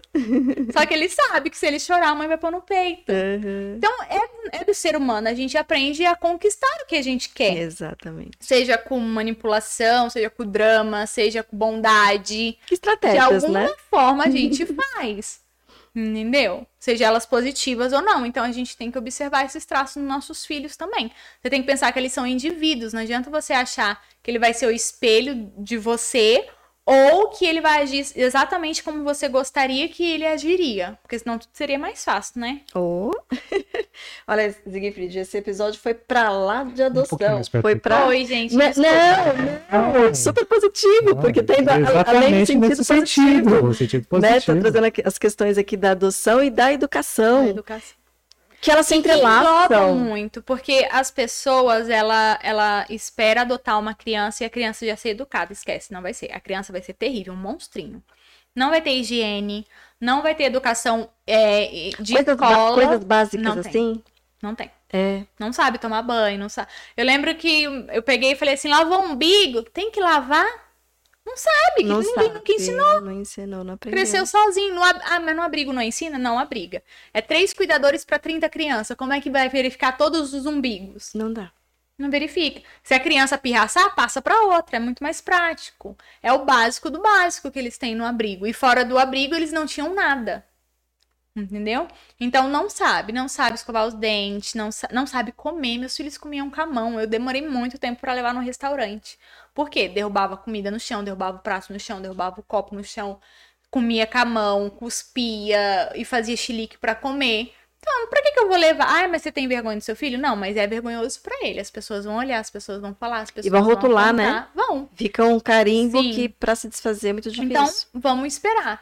Mas é muito importante você saber que, independente se você é menorzinho ou se é mais velho, eles não vão ter noção do básico, de limite, de educação. Algumas crianças não vão para a escola até chegar na sua casa. Então você tem que entender que eles não vão saber ler. Eu já vi crianças de 15 anos que não sabia ver cores. Porque não teve acesso educacional, não teve acesso à escola. Uhum. Então você falava assim: o que, que é azul? Ele não sabia. Ele falava, tia, eu não sei. E não sabe mesmo. sabe, não sabe. Então, Mas se aprende, que se lindo aprende, isso. Se, aprende. Todos os meus, é, tirando a Yasmin, de 16 anos, que era algo dela assim, muito é, é, estudiosa, porque na cabecinha dela ela nunca seria adotada. Então ela falava, deixa eu estudar, porque senão eu vou cair na prostituição, nas drogas, no mundo. Porque fez 18 anos, sai do abrigo, acabou. Se vira. Então ela era estudiosa. Mas todos os outros três chegaram em casa sem saber ler, sem saber escrever, sem saber fazer continha, nada. Eu tive que ensinar, né? Ensinar mesmo e é muito cansativo, é muito estressante. Eu não tenho jeito pra ensinar. Eu ensino porque é minha obrigação. Muita gente fala assim: por que você não faz é, psicopedagogia? Por que que você não vira professora? Eu falo, gente, imagina, nunca. Eu com 30 alunos. Não, já tentei, já fiz isso. Era uma vez por semana e eu chegava louca em casa. Eu não tenho nenhum é, time. Eu faço com meus filhos porque é minha obrigação. Eu sei o futuro que eu quero que eles tenham. Mas é extremamente importante você entender que a criança ela vai chegar sem saber o básico. Não sabe. Não sabe escovar os dentes, não sabe comer, não sabe limpar o bumbum. Não sabe. Não sabe bater na porta. E Yasmin tinha 16 anos. Tinha que brigar com ela. Minha filha se bate na porta antes de entrar, principalmente do quarto da mãe e do pai. Não tem como você entrar duas horas da manhã invadindo o quarto. Ai, mãe, tá bom. Falei, qualquer dia você vai ver o que não deve. Qualquer dia você vai ver o bumbum do seu pai exposto. Ela é eco. Não, mas, né, tipo, não, não dá pra trocar na frente do seu irmão, meu filho. Não se troca. Ah, mas daqui na briga todo mundo troca. Não, mas não se troca de roupa na frente do irmão, do pai. Não, vocês já são grandes, né? Então você tem, tem que ensinar tudo. E aí é cansativo. É cansativo. Sal, você tem algumas perguntas aí? Porque eu tenho muitas aqui. você tem algumas coisas aí? Tem, mas dá pra, dá pra esperar. É, é, Então, já que você abriu, só uma pergunta assim. É, Que o papo tá sensacional aqui, cara. co- como foi essa construção da Natália? Porque, assim, para a Natália ter né, essa, essa percepção, essa consciência de educar, de adotar, é, co- como que é o emocional dessa Natália? aí? Na minha primeira adoção, meu emocional pegou muito. Nossa, eu lembro que eu brigava com eles e eu ia correndo pro quarto chorar. Isso você tinha quantos anos? Uns 24, 25 24, anos. né? Eu lembro que eu brigava, eu botava eles de castigo e ia chorar no quarto. Porque eu falava, meu Deus, tô sendo um monstro. Peguei o menino lá no abrigo pra maltratar. eu me achava um monstro. Sabe? Tipo, era muito ruim pra mim, muito. Aí, com o tempo, eu percebi que era extremamente essencial. Eu falava, nossa, é necessário. Por mais que doa em mim, doa neles, é necessário. Porque eu via que tinha mudança de comportamento e tal. Uma outra coisa é que eu sempre soube que eu queria educar os meus filhos. Sempre soube disso. Uma coisa que eu sempre falava pro meu marido. A partir do momento que a gente tiver filho, eu não trabalho mais fora. Posso trabalhar dentro de casa, fazendo algo para ajudar financeiramente, mas fora eu não trabalho. Porque é, eu teria que depositar a educação deles na escola, em, em babá, em, né? E aí iria implicar em valores que por vezes eu não iria concordar né? Que eu não, não faria a minha linha de raciocínio. Então eu, eu tinha essa noção do que eu queria, eu só não sabia que seria difícil e como fazer. Mas aí é estudar e é pesquisar. E, e, tentando, né? Tipo, o que dá certo, o que não dá. E é, é emocionalmente desgastante. Muito desgastante. Falo, gente, ser mãe de verdade é difícil. Parir e brincar de boneca não é difícil, porque você pode deixar o seu filho bem arrumadinho toda vez que você vai sair. Mas quando tá em casa, não olha um caderno, não olha. Eu olho o caderno dos meus filhos até hoje, sabe? Então, assim. É uma assim, tarefa, né? É uma função. Uma função. Você tem que viver em função daquilo.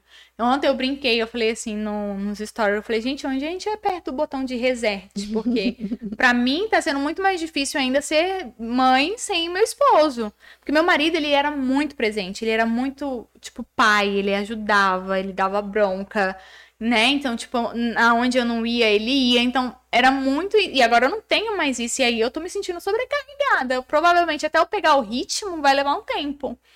Né? Mas eu acho assim que foi a vivência realmente. Eu acho que a, é, mais uma vez é o comprometimento. Você fala, não, eu quero.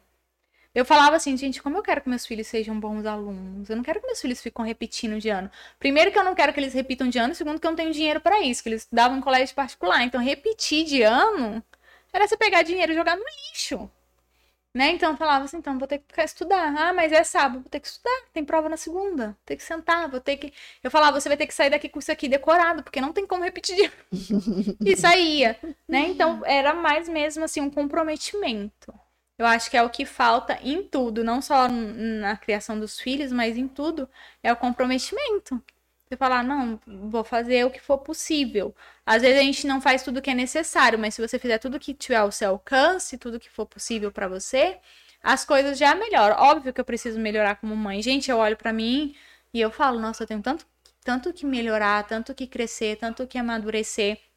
Todo dia eu vou dormir prometendo que eu vou ser mais paciente no dia seguinte. Amanhã eu não vou gritar com ele.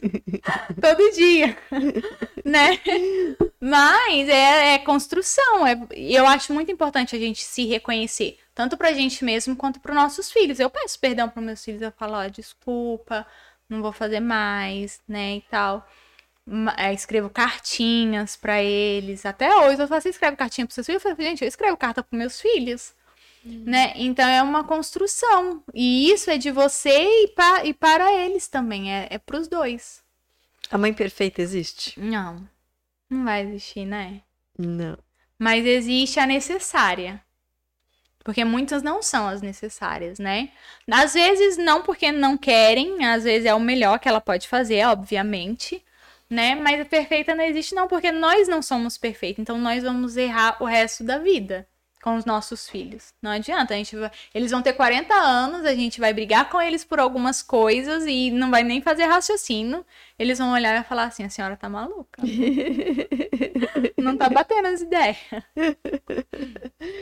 É, esse mãe necessária é, é, um termo que, assim, é, é, acho que ele explica muita coisa, né? Porque tem a mãe uhum. idealizada, tem a mãe é, amiga, né? Sim. Mas tem a mãe necessária, né? Naquele sim. momento foi necessário ter aquela Tal atitude, coisa, sim, né? Com certeza. E às vezes, muitas vezes, a gente vai se cobrar, tipo, nossa, será que eu não fui grossa demais? Exigente demais? Será que eu não prendi demais? Só que só lá na frente a gente vai descobrir se foi demais ou não. E por vezes não é demais. Às vezes exagerado, mas por vezes é, evitou algumas situações, né? Que quando você tem essa consciência que você está trazendo aqui, né, Sim, Natália? Com certeza. Tem. E, e, você mencionou o estudar, né? Assim, eu entendi que você estudou é, para aprender algumas coisas Sim. sobre adoção, Sim, sobre eu assistia a outros canais de maternidade, eu lia livros de maternidade, eu fiz workshop, né? É, fazia seminários infantis, não só voltado para mães, mas voltado, por exemplo, para educação infantil, para, sabe? E aí eu ficava prestando. Porque nenhuma mãe nasce pronta. Não. Tem que aprender também. Sim. E eu fazia isso antes de ter eles. Antes de ter eles, eu já consumia esse tipo de conteúdo. E aí eu via coisas que eu queria fazer e tinha coisas que eu não falava, nossa, não faz sentido. Pelo menos para mim não fazia sentido, né? Eu, não, não faz sentido isso. E algumas coisas eu falava, é, faz sentido. E aí eu fui aprendendo. Eu lembro que os meus filhos, quando eles eram mais novinhos, eu sempre é, fazia atividades com eles fora da tela, né? Não gostava que eles ficavam muito em frente à televisão. E aí muitas pessoas falavam pra mim, ai Nath, mas como é que você aguenta? Porque é barulho, porque é, eles ficam mais agitados e não sei o que, não sei o que. E eu falava, gente, eu deixo, é, quando eles estão na escola, eu deixo atividades prontas, de joguinhos, de brincadeiras, eu preparo alguns momentos para estar com eles. E aí sim é mais cansativo do que você deixar seu filho na TV.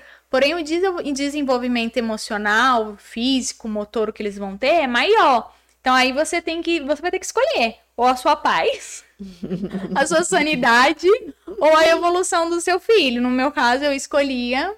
E tinha dia que eu pegava e falava pro meu marido, eu falava assim, leva tudo pra praça. Ou você leva, ou eu vou ter um troço. Ela, mas eu, eu, não pergunta, pega essas crianças e sai de casa. Aí ele, vamos, gente, jogar uma. Mas, eu não quero ir, não. Não, vamos embora jogar uma bola. Porque senão eu ia estourar sem necessidade com eles. Porque era um dia que eu tava cansada, emocional, TPM, emocionalmente, né, mais sensível e tal.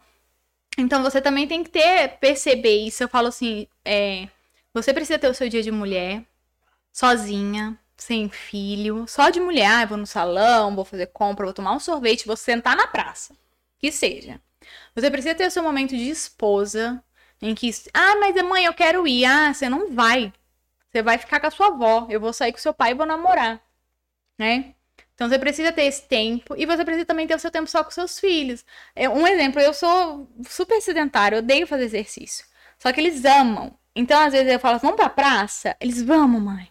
Aí eles levam a bola, levam a bicicleta, levam o cachorro, levam não sei o que, não sei o que. E sabe o que eu levo? Eu levo um colchão, um lençol. Aí eu fico só de longe olhando eles bagunçar. Mas eu estou ali com eles. Aí, eu, aí, mãe, tira foto. Mãe, faz vídeo. Mãe. Aí eu faço lanchinho, faço as coisas e tal. Não, é uma coisa que eu gosto de fazer porque eu não tenho paciência para ficar correndo atrás de bola. Não, não, não.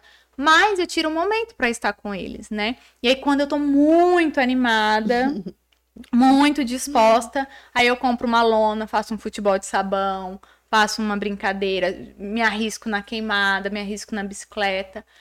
Mas é, são coisas assim que você precisa fazer. Não é que às vezes você queira fazer, mas são coisas que você precisa fazer. É o necessário. É o necessário. Sigrid, pode fazer suas perguntas. senão eu não é, vou não, senão, o papo aqui tá senão, senão eu não deixo. É, são duas questões aqui, um, um pouquinho no começo, um meio e um fim aqui. É, como funciona essa parte quando você vai ter o primeiro contato? Como funciona lá no. Na adoção. É, você escolhe. Estou falando já de uma criança adulta, né? Uma uhum. criança mais adolescente.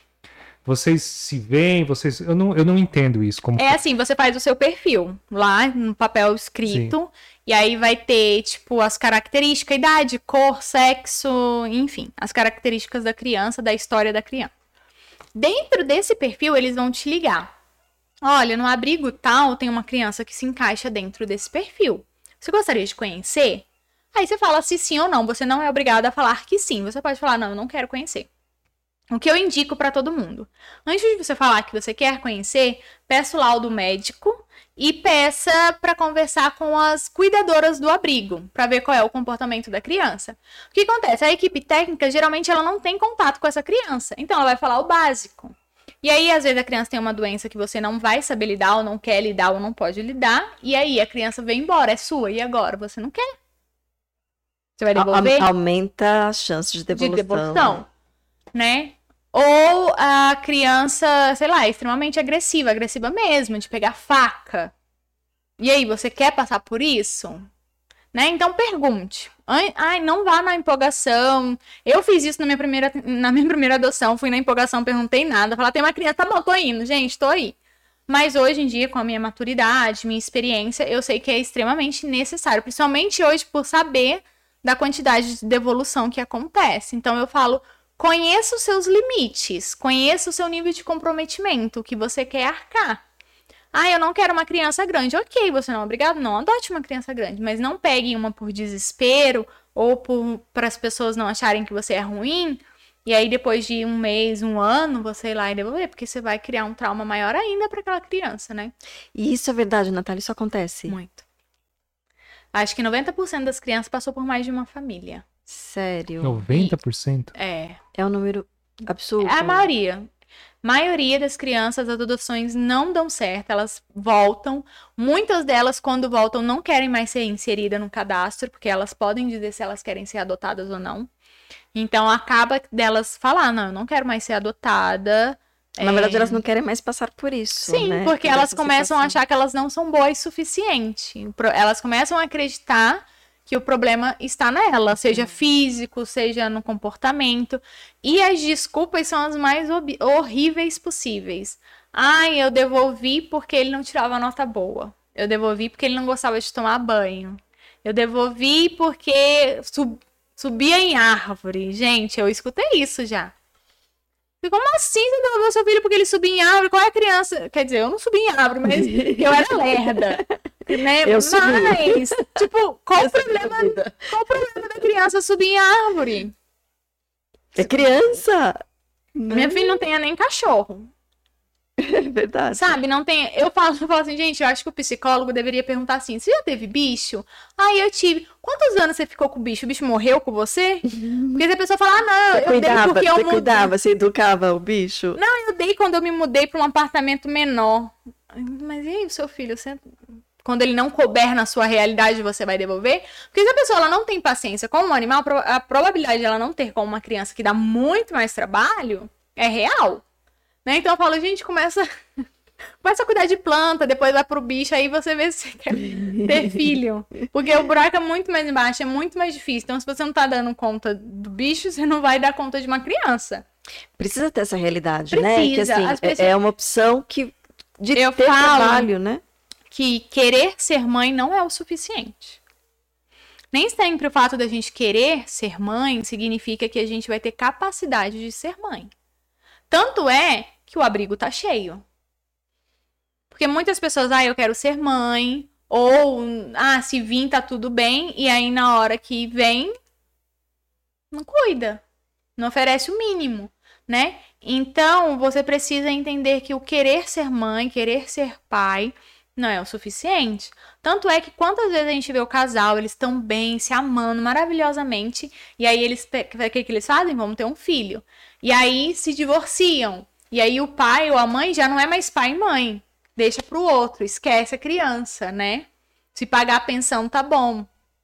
Então, existe sim um, um- um- não sei, é uma camada muito superficial de você querer ser mãe e você poder ser mãe, você ter condições de criar uma criança. É muito difícil, gente. Vocês acham que eu não olho pra mim e eu falo, meu Deus, onde eu amarrei meu jegue, gente? Quatro adolescentes, o que, que eu tava na cabeça? Né? Porque é muito trabalhoso. E é uma coisa que, por mais que você se dedique, você não tem garantia nenhuma. Não tem. Zero garantias. Zero garantia, zero gratidão. Não tenha filho pensando que ele vai cuidar de você na velhice. Não tenha filho pensando que ele vai ser grato. Seja biológicos ou não, né? É. Então é bem complicado. Mas voltando na pergunta Não, não. O que? Aqui não. dele, aí você fala se você quer conhecer a criança ou não. E aí, geralmente, eles marcam um encontro no próprio abrigo. E aí você vai lá e você não precisa nem falar que você pretende adotar a criança. Geralmente eles falam pra você não falar, porque justamente porque a criança já pode ter sido devolvida e tudo mais, então para não gerar expectativas, Expectativa. eles falam que é um adulto que tá indo conhecer o abrigo. Meus filhos foram assim, os meus dois primeiros. As meninas não, mas os meninos foram. Ai, fala que você tá indo conhecer o abrigo, fala que você tá indo fazer um trabalho voluntário e tal, pra não, né, gerar muitas expectativas. O Danilo e o Daniel, eles passaram por três famílias antes de mim. Chegaram a separar eles pra ver se eles se adaptavam melhor na- nas novas famílias, né?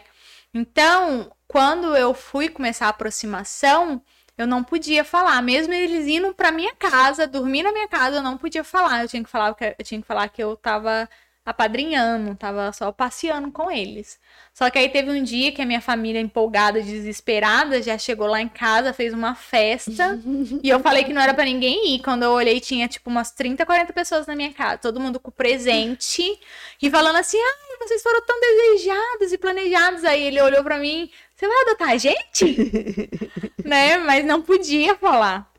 Então, é, você tem esse tempo de aproximação que eles deixam claro. Quando eles falam para a criança, eles também deixam claro que é a aproximação, que a criança pode dizer que não quer, que não se adaptou. em que é um momento ali só de se conhecer realmente. E uma, uma outra questão, assim, eu vejo que você tem um, um, uma grande influência já. Como você vê isso? Eu, eu, você chegou aqui nos bastidores, falou que já tem bastante gente te procurando, te Sim. perguntando tal. Ainda tem mais uma outra pergunta, mas como é que tá, você vê isso? Esse, do, do lá quando você começou Uhum. pra hoje, o que, que você. Porque você tá deixando um legado, né? Sim, hoje em dia, antigamente eu falava assim, não, por que tanto desejo de querer adotar mesmo sendo tão nova? Hoje eu entendo que é o meu chamado. O meu objetivo na Terra, eu acredito que todos nós temos objetivos na Terra. Algumas pessoas percebem, outras não. Eu acredito que hoje o meu objetivo na Terra é instruir sobre a adoção. Então, pra mim, quando qualquer pessoa, seja homem, mulher, solteiro ou não, vem falar pra mim assim, ah, eu estou pensando em adotar, eu já quero abraçar. E aí eu já quero tirar todas as dúvidas, e eu já quero conversar, eu já quero auxiliar. Eu realmente quero ajudar. Eu falo, eu quero que mais crianças saiam do abrigo. E eu sou muito feliz como mãe, muito feliz, muito realizada como mãe. Então eu penso assim, que mais mulheres e homens tenham essas realizações. Porque muitas pessoas se prendem ao medo, ao preconceito. Ai, será que eu vou amar? Será que eu vou conseguir? Então, se através de mim, da minha história, da minha influência, eu puder fazer essa pessoa tomar um passo de coragem e através disso mudar a vida tanto dela quanto da criança abrigada, isso é muito importante. Eu falo, gente, eu não preciso ganhar dinheiro se as crianças continuarem sendo adotadas. Para mim é uma grande alegria quando abrigo ou assistente social ou psicólogo me ligam ou mandam mensagem e fala: "Tal criança foi adotada por causa de você". Porque fulano assistiu os seus vídeos e decidiu dar oportunidade para uma criança inadotável.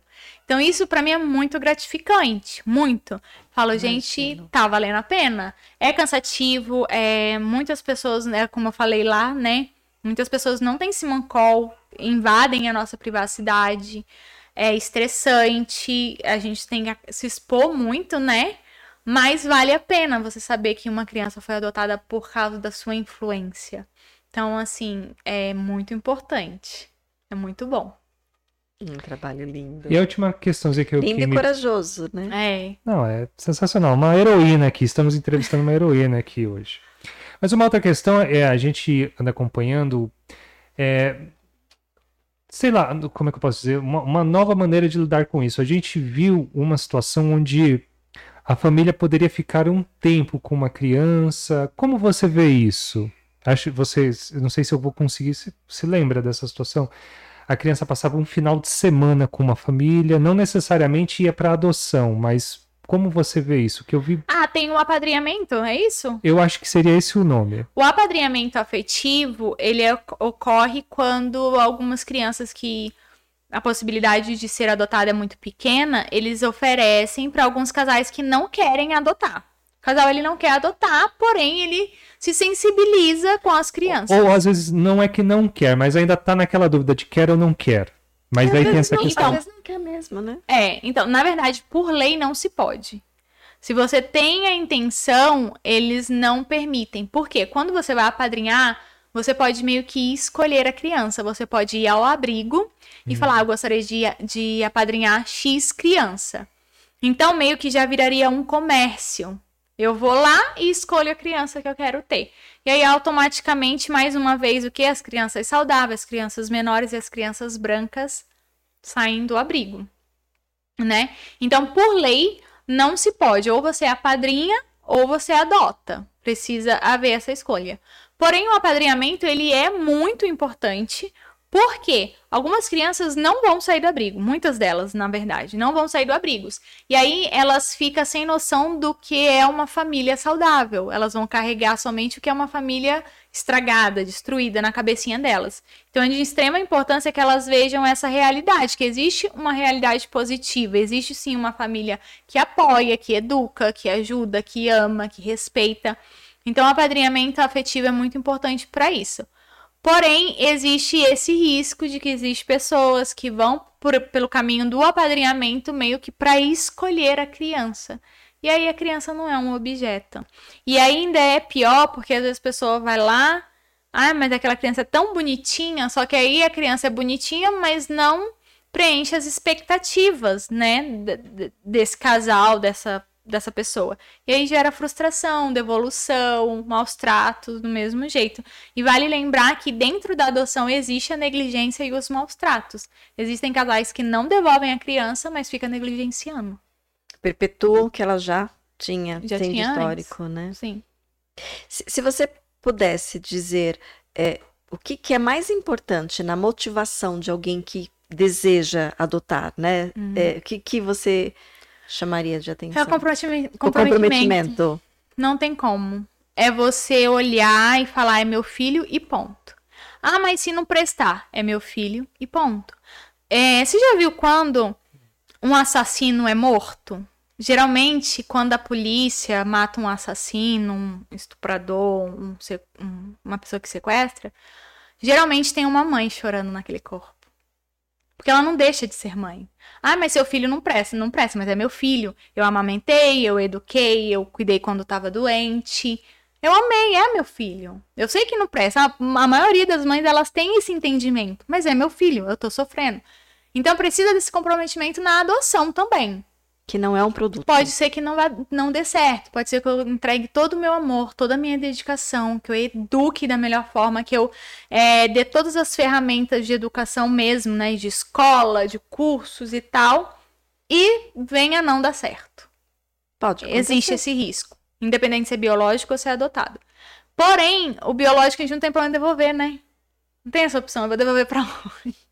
É, é que alguns devolvem pro abrigo, né? É, é. alguns devolvem abrigo. Mas no geral, né, não existe no essa. Geral, sim, sim. Então, tem que haver o comprometimento. Eu falo que eu tenho muito orgulho dos meus filhos, de quem eles têm se tornado. Porém, eu já me decepcionei. Eu já olhei pra eles e falei, cara, não acredito que você tá fazendo isso. Não esperava essa atitude. Poxa, você já é grande, você já tem entendimento. Sim, e eu tenho a absoluta certeza de que eles vão me decepcionar diversas vezes ainda. Assim como provavelmente eu também vou decepcioná-los. Entendeu? Porém, existe o comprometimento. É o meu filho e ponto. Acabou. Então, eu acho que é o que precisa, principalmente na adoção.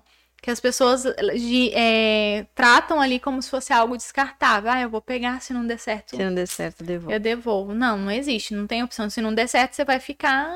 Vai lá, é o parafuso espanado. Continua girando. Entendeu? Quando fizer 18, 20 anos, sai de casa.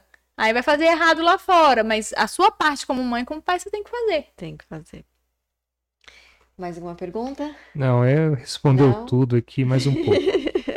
Natália, eu ficaria a noite toda, mas É. assim, você já viu né? Desculpa, gente, eu falo muito. Não, imagina. Não, você, você tá dando exemplos aqui para além do que a pessoa pode compreender no dia a dia, sim, sabe? Da adoção. É. Não, é da paternidade em tudo, em tudo, em tudo. E- e- Sensacional. E, e talvez seja uma oportunidade que quem está aqui nos assistindo seja a primeira É. vez que ouviu falar que, é, que vislumbrou uma possibilidade, né? Assim, talvez o Zigfried Um colocado, talvez o Zigfried já tenha colocado essa enquete, né? Você já pensou em adotar? É, mas é, são informações, são é, experiência real que é, é impagável. É, Você tá falou aqui. sobre isso, né? Você já pensou em adotar. O que eu mais escuto é: ah, eu já pensei em adotar. Tá, e o que, que você fez com isso? As pessoas, elas é, têm preguiça. Ah, eu queria tanto adotar, mas é que é tanta burocracia. Mas você já foi ao fórum? Não é tanta burocracia. Sim, ó, eu tô resolvendo coisas de inventário. Gente, é muito mais papel do que quando eu fui adotar. é muito mais burocracia, é muito mais dor de cabeça do que a documentação em si, né, burocrática que eu entreguei pra adotar. Uhum. Ah, mas é que eu sou solteira. Tá, você pode adotar. Ah, mas é que eu sou gay. Tá, você pode adotar. Ah, mas eu não tenho casa própria. Você pode adotar. As pessoas, elas não se informam. Não se informa. Não se informam. Então, é, se você já pensou em adotar, não vou falar pra você adotar, mas eu vou falar se informe. Estude, tanto da parte burocrática quanto da vivência real. É, Escute relatos, leia, veja. Hoje em dia, eu lembro que na época que eu comecei a falar sobre adoção, não, não tinha canal, né? Mas hoje em dia existe vários canais, vários Instagrams, várias páginas que falam sobre adoção, vários filmes, séries. Então hoje em dia só não aprende quem não quer. Só não se informa quem não quer. Então se você já pensou sobre adoção, pesquise. Não significa que você vai adotar, mas pesquise. E, e pesquise com fontes que deram certo. Né? Sim. Porque que é dar certo é relativo, né? Não é que deu certo, que, é, mas é, que, que passaram, que, que, que continuam, né, que Permaneceram. e que estão tendo resultado do trabalho Sim. que fizeram, porque outros tipos de informações também a gente encontra rodo por aí, Sim. né? E, e uma coisa que me entristece de verdade, dói o meu coração, é quando eu leio assim um exemplo. Mãe bate no filho. Ponto. Aí vai lá, mãe, é, é, filho bateu na mãe, nananana. Filho adotivo bate na mãe. Não existe essa necessidade. É filho é filho. Já começa aí, né? A, o erro começa aí. né? Por quê? Filho é Filho filho, e mãe é mãe. Ah, gente, é... às vezes é caráter, às vezes é criação, às vezes é exemplo. As pessoas erram, sejam crianças ou não. Elas erram. Às vezes tem uma doença. Sim, né? Existem diversos fatores, mas o fator adoção não é um deles. Não é porque ele foi adotado que ele vai agir de X maneira, né? É igual eu falei, muitas pessoas falam, ai, um igual o seu, eu quero. Mas pra estar igual os meus, teve trabalho. Uma coisa que eu escuto muito é as pessoas falando assim, nossa, o cabelo da sua filha é tão lindo, que o cabelo dela é cachadão, cheião. Quando eu fui buscar ela, tava, não dava pra saber que tipo de cabelo era, de tanto tempo sem pentear e sem ver água, e era por piolho. Então, talvez se você que queria ela agora visse ela lá na briga, ia falar, ai, credo, que menina ia. piolenta. Não ia, não ia pegar. Não ia querer. Né? Ou, ou ia querer e ia devolver.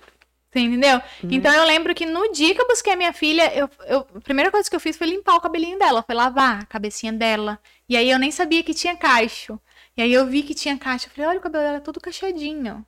Né? Hoje em dia ela tem um cabelo grandão, né? Mas no abrigo passava uma maquininha pra ser mais prático, né? Então, assim, hoje pra ela ser essa moça bonita, ela é super vaidosa hoje em dia, tá sempre cheirosinha, sempre arrumadinha, eu precisei educar.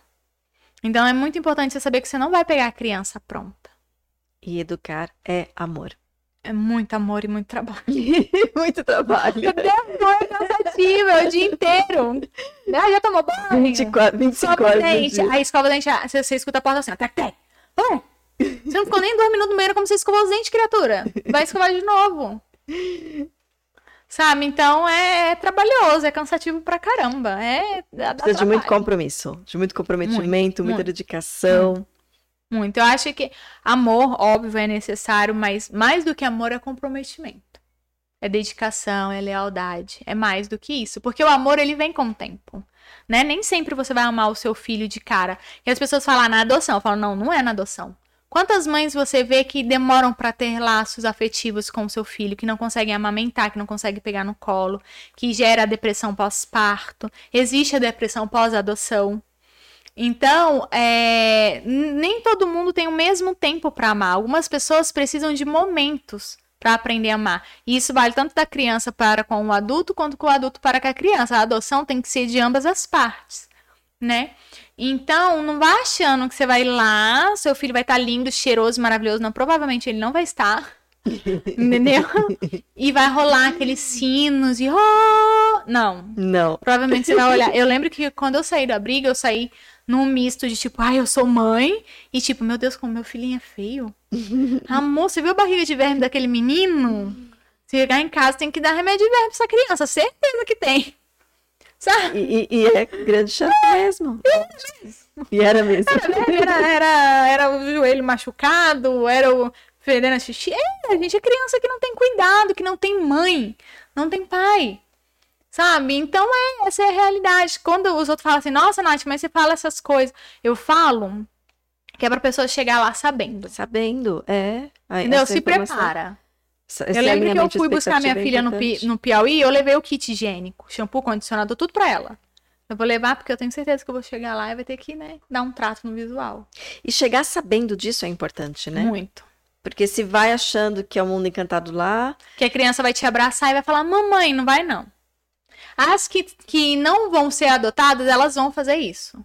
Você chega no abrigo, as que não, não estão te esperando, elas vão te agarrar, vão dizer que te ama, me leva embora, eu quero ir embora com você. O seu filho, provavelmente, ele não vai falar isso. Provavelmente ele vai ficar num canto fechado, porque ele sabe que ele tá sendo observado, ele sabe que ele tá sendo analisado, e na cabecinha dele ele não é bom o suficiente. E que Então- corre o risco de ser devolvido. É o risco de ser devolvido? E é real. Então, ele vai ficar. É muito raro uma criança que você vá pra adotar e ela se abra pra você. Muito raro. Geralmente ela se fecha. É, ela precisou construir um sistema Uhum. de defesa, né? Sim. Não foram poucas coisas que ela passou. É, não sei se você tem esse número, não precisa ter, é só caso tenha. Mas é, o número de crianças em abrigos é muito grande. Você tem. Sim, eu, se eu não me engano, são é, 30 e poucos mil crianças. Acho que tem como a Rai ver aí, não tem Rai? São, é muito grande, porém nem toda criança que ela está abrigada, ela está para adoção. Então, existe crianças, e são grande parte, na verdade, que o sistema vai tentar introduzir para a família de origem, para a família biológica, né? Porque existem pessoas que a criança foi parar lá por negligência e maus tratos, mas que a pessoa tinha algum problema e precisa de ajuda. E às vezes a pessoa ela quer essa ajuda, né? Então eles tentam é, reconstruir essa família. E existem as crianças que não querem ser adotadas, que elas é, sabem que elas não podem voltar para a família biológica, mas elas querem, porque é, hum, tem uma síndrome, né, de você ser maltratado por essa pessoa e você se apegar a esse maltra a maus tratos. Estocolmo, né? Estocolmo. É. Muita criança, criança de 10, 11 anos tem isso. Eu ouvi de crianças de 12, 13 anos que falava assim: "O meu sonho é ser adotada, mas se eu for adotada, o que vai ser da minha mãe?" Entendeu? Uhum. Não, minha mãe usa droga. E aí ela vai usar mais ainda se eu for adotada. Tem. Nossa, Em- delicado, hein? É, Então tem criança que vira e fala pra psicóloga, eu não quero ser adotada Não por quero. conta disso. Sim, sim. Sabe? Ah, se eu for adotada, minha mãe se mata. Né? Então eles, eles geram essa responsabilidade. E tem crianças que não querem ser adotadas porque foram devolvidas muitas vezes. E aí pensa, ah, se a minha família biológica não me quis, duas adotivas não me quis, quem vai me querer? Melhor ficar aqui no não abrigo vou passar mesmo. por isso mais vezes, tá bom. Então, assim, são poucas as crianças, na verdade, que estão aptas à adoção, porque precisa haver um trabalho psicológico com eles. O legal também, né? a- dentro da lei, precisa haver o des- desligamento, precisa ser destituída a criança, a família perde o poder de direito, né? Então, existem várias coisinhas. Porém, os abrigos estão lotados, são lotados mesmo. De, tem abrigo que você chega e as crianças dividem os quartos, a- as camas, as Camas. roupas, as cuecas. Que se não pegar rápido o tênis, vai descalço para a escola. Então, os abrigos estão amarrotados de crianças, mas nem todas estão aptas à adoção.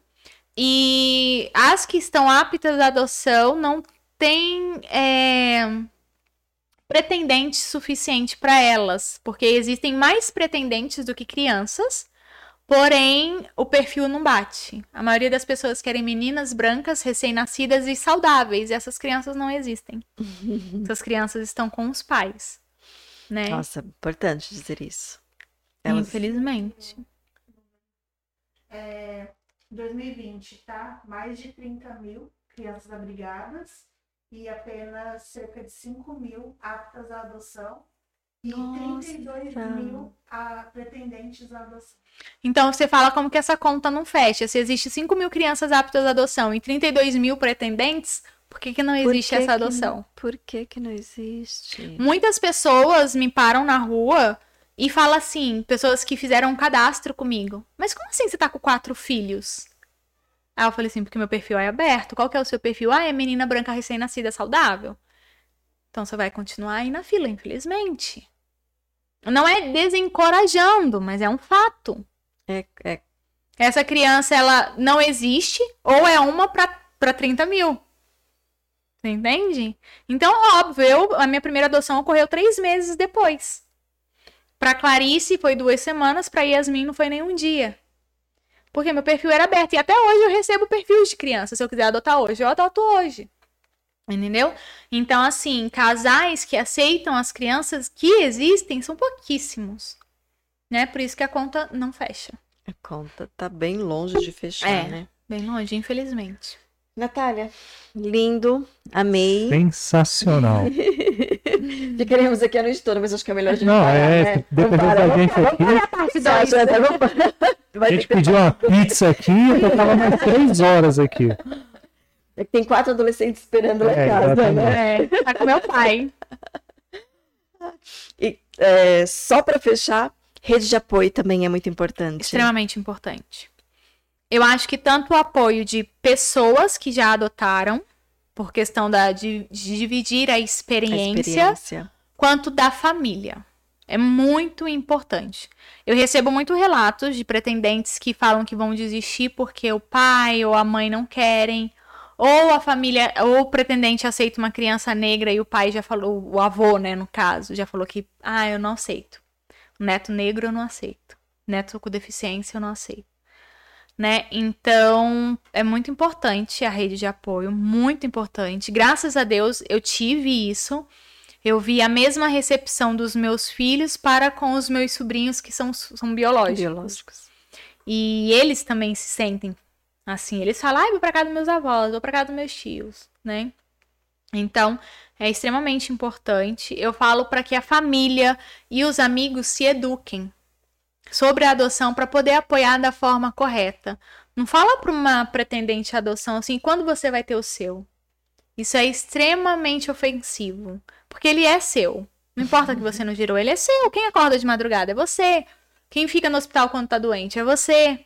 Quem sofre as dores, as felicidades é você, então é seu. Ponto. Então é extremamente ofensivo quando alguém pergunta: "Ah, mas você não vai ter o seu?" E às vezes a pessoa realmente não pode. E aí dói também, porque ela gostaria, às vezes ela gostaria de gestar, né? Então é Tem um dolorido. motivo ali, né? Que não precisa Sim. ficar sendo cutucado, né? Então, é, existe algumas coisas que se educar é importante. Sabe? Comemore. Não fica perguntando assim, e aí, já entregou a documentação? Não, fala, entrega um presente, igual você faz com uma mulher grávida. Olha, eu vi esse brinquedo e eu achei que talvez você poderia guardar para o seu futuro filho. Olha que legal. Dicas sabe? incríveis. É, são coisas que fazem a diferença. Eu lembro que uma coisa que fazia muita diferença pra mim, eu sou cristã, e era quando eu chegava é, numa reunião da igreja, alguma coisa, porque eu fazia parte de vários ministérios e tal, e o pessoal estava orando pela minha adoção. Ah, Nath, você chegou? A gente tá orando para que seus filhos cheguem. A gente tá orando para que o processo dê certo. Eu tive um amigo que ele jejuou dois anos pelo processo do meu filho. Tipo, e ele não era muito íntimo, mas ele jejuou. Ele falava assim: Eu não aguento ver você sem a certidão de nascimento do seu filho. Então eu tô pedindo isso pra Deus. Então são coisas assim que é tão bom você saber que as pessoas amam seus filhos como qualquer outros pais. Sabe? Ainda que eles não estejam em casa, esse acolhimento é muito, muito importante. Muito importante. Gente, não dá vontade de terminar. É, e eu, eu não fico quieta, eu não consigo falar, vamos falar tchau. Imagina. Bom, só agradecer. É, só, vai assim, uma cerejinha do bolo. A gente perguntou bastante desafios e foram muito bem colocados. Acho que isso é extremamente importante, essa realidade, essas informações. Mas é, o que, que você teve de, de gratificante, de, de, de valoroso? De, Eu acho que é ver a mudança deles. Ver a mudança. É. Você vê um, um, um bichinho, é um bichinho mesmo, um bichinho do mato. Que É, somos animais, né? Então ele. é, e aí você pega aquela criança e ela. Sabe gato de- do mato? Você vai dar carinho. Arisco, é, né? Aquele bichinho arisco e de repente uma criança carinhosa, atenciosa, amorosa. Uma, sabe? Eu lembro que a Clarice, ela era mais durona. E aí eu lembro que no dia que ela chegou do Piauí, a Raíssa e minha família toda lá com cartaz e esperando a coitada sair do aeroporto, do avião, e ela olhou assim e falou assim: "Eu não vou abraçar ninguém". Que coisa ridícula, ainda escreveram meu nome errado no cartaz. ela era afiada. E essa mesma criança falou pra mim alguns dias atrás assim: "Mãe, você precisa de um abraço?" Então você vê isso, nossa, você fala, meu Deus, é muito gratificante, sabe? É muito, muito, muito, muito gratificante. Você ver essa mudança, você saber que você fez parte disso. Então é, eu acho que é o mais importante de tudo, o melhor. Eu acho que foi a cerejinha pra gente É. encerrar esse Sim. episódio. Gratidão, gracinha, muita gratidão por, por te conhecer, por ter essa oportunidade de estar aqui com você.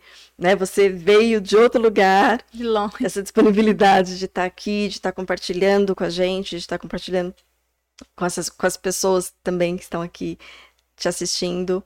Só agradecer. Ai, muito obrigada. Eu fico. É como eu falei, pra mim é muito importante fazer isso. Então eu fico muito feliz quando aparecem oportunidades pra mim. Eu queria que tivessem mais, porque é necessário, né? Então pra mim é muito importante. Não é só pra vocês, é via de mão dupla. A gente fica muito feliz por isso. A gente torce para que. Tenhamos outros encontros também. Sim, com certeza, Tá né? bom? Com certeza. É, vamos na descrição do vídeo vai estar ah, os seus contatos, mas é importante falar também, né? Quais são seus contatos? Que, que tipo de pessoa pode né, ter acesso a você? Sim. É, no Instagram, Natália Lima Garcia. Arroba Natália Lima Garcia. Pode chamar, eu respondo todo mundo. É verdade, ela responde. É verdade, ela responde mesmo. Eu respondo todo mundo. É, Ai, Nath, tô com dificuldade na aproximação, não sei abrir o processo. Eu vou ajudar, vou passar o WhatsApp, e-mail, a gente vai resolver. Então chama, não fica com dúvida. Esse é o meu trabalho. É, e no YouTube é Natália Garcia. A primeira que aparece sou eu, a Natália Garcia. Lá tem vlog pra vocês verem como é uma interação completamente normal de uma família, que não muda nada. E também tem vários vídeos instrutivos que eu acho extremamente importante. É, são sim. Novamente, muito obrigado, Natália. Obrigada, gente. Eu fiquei muito feliz. Que linda. Ó o coraçãozinho. Gratidão. Gratidão por você que nos acompanhou. Você viu que lindo, né? É, e o quanto isso fala do ser humano. Isso fala do ser humano, fala do, de quem a gente é, de quem a gente, da potência. Todos nós queremos ser adotados, seja Todos pelos nós. nossos pais, pelo nosso companheiro, pelos nossos filhos, pelos nossos amigos. Todos nós queremos. E muitas vezes até por nós mesmos, Sim. né? A gente tem que ser adotado por nós mesmos, né? É, desenvolver esse comprometimento que você falou bastante aqui. Então, assim, e, e- e quanta potência a gente tem, Sim. né? Se colocar esse ingredientezinho do comprometimento Nós somos muito capazes. Somos, né? Muito, muito capazes. É. Bom, então, gratidão para você que nos acompanhou aqui. Um beijo muito especial também no seu coração.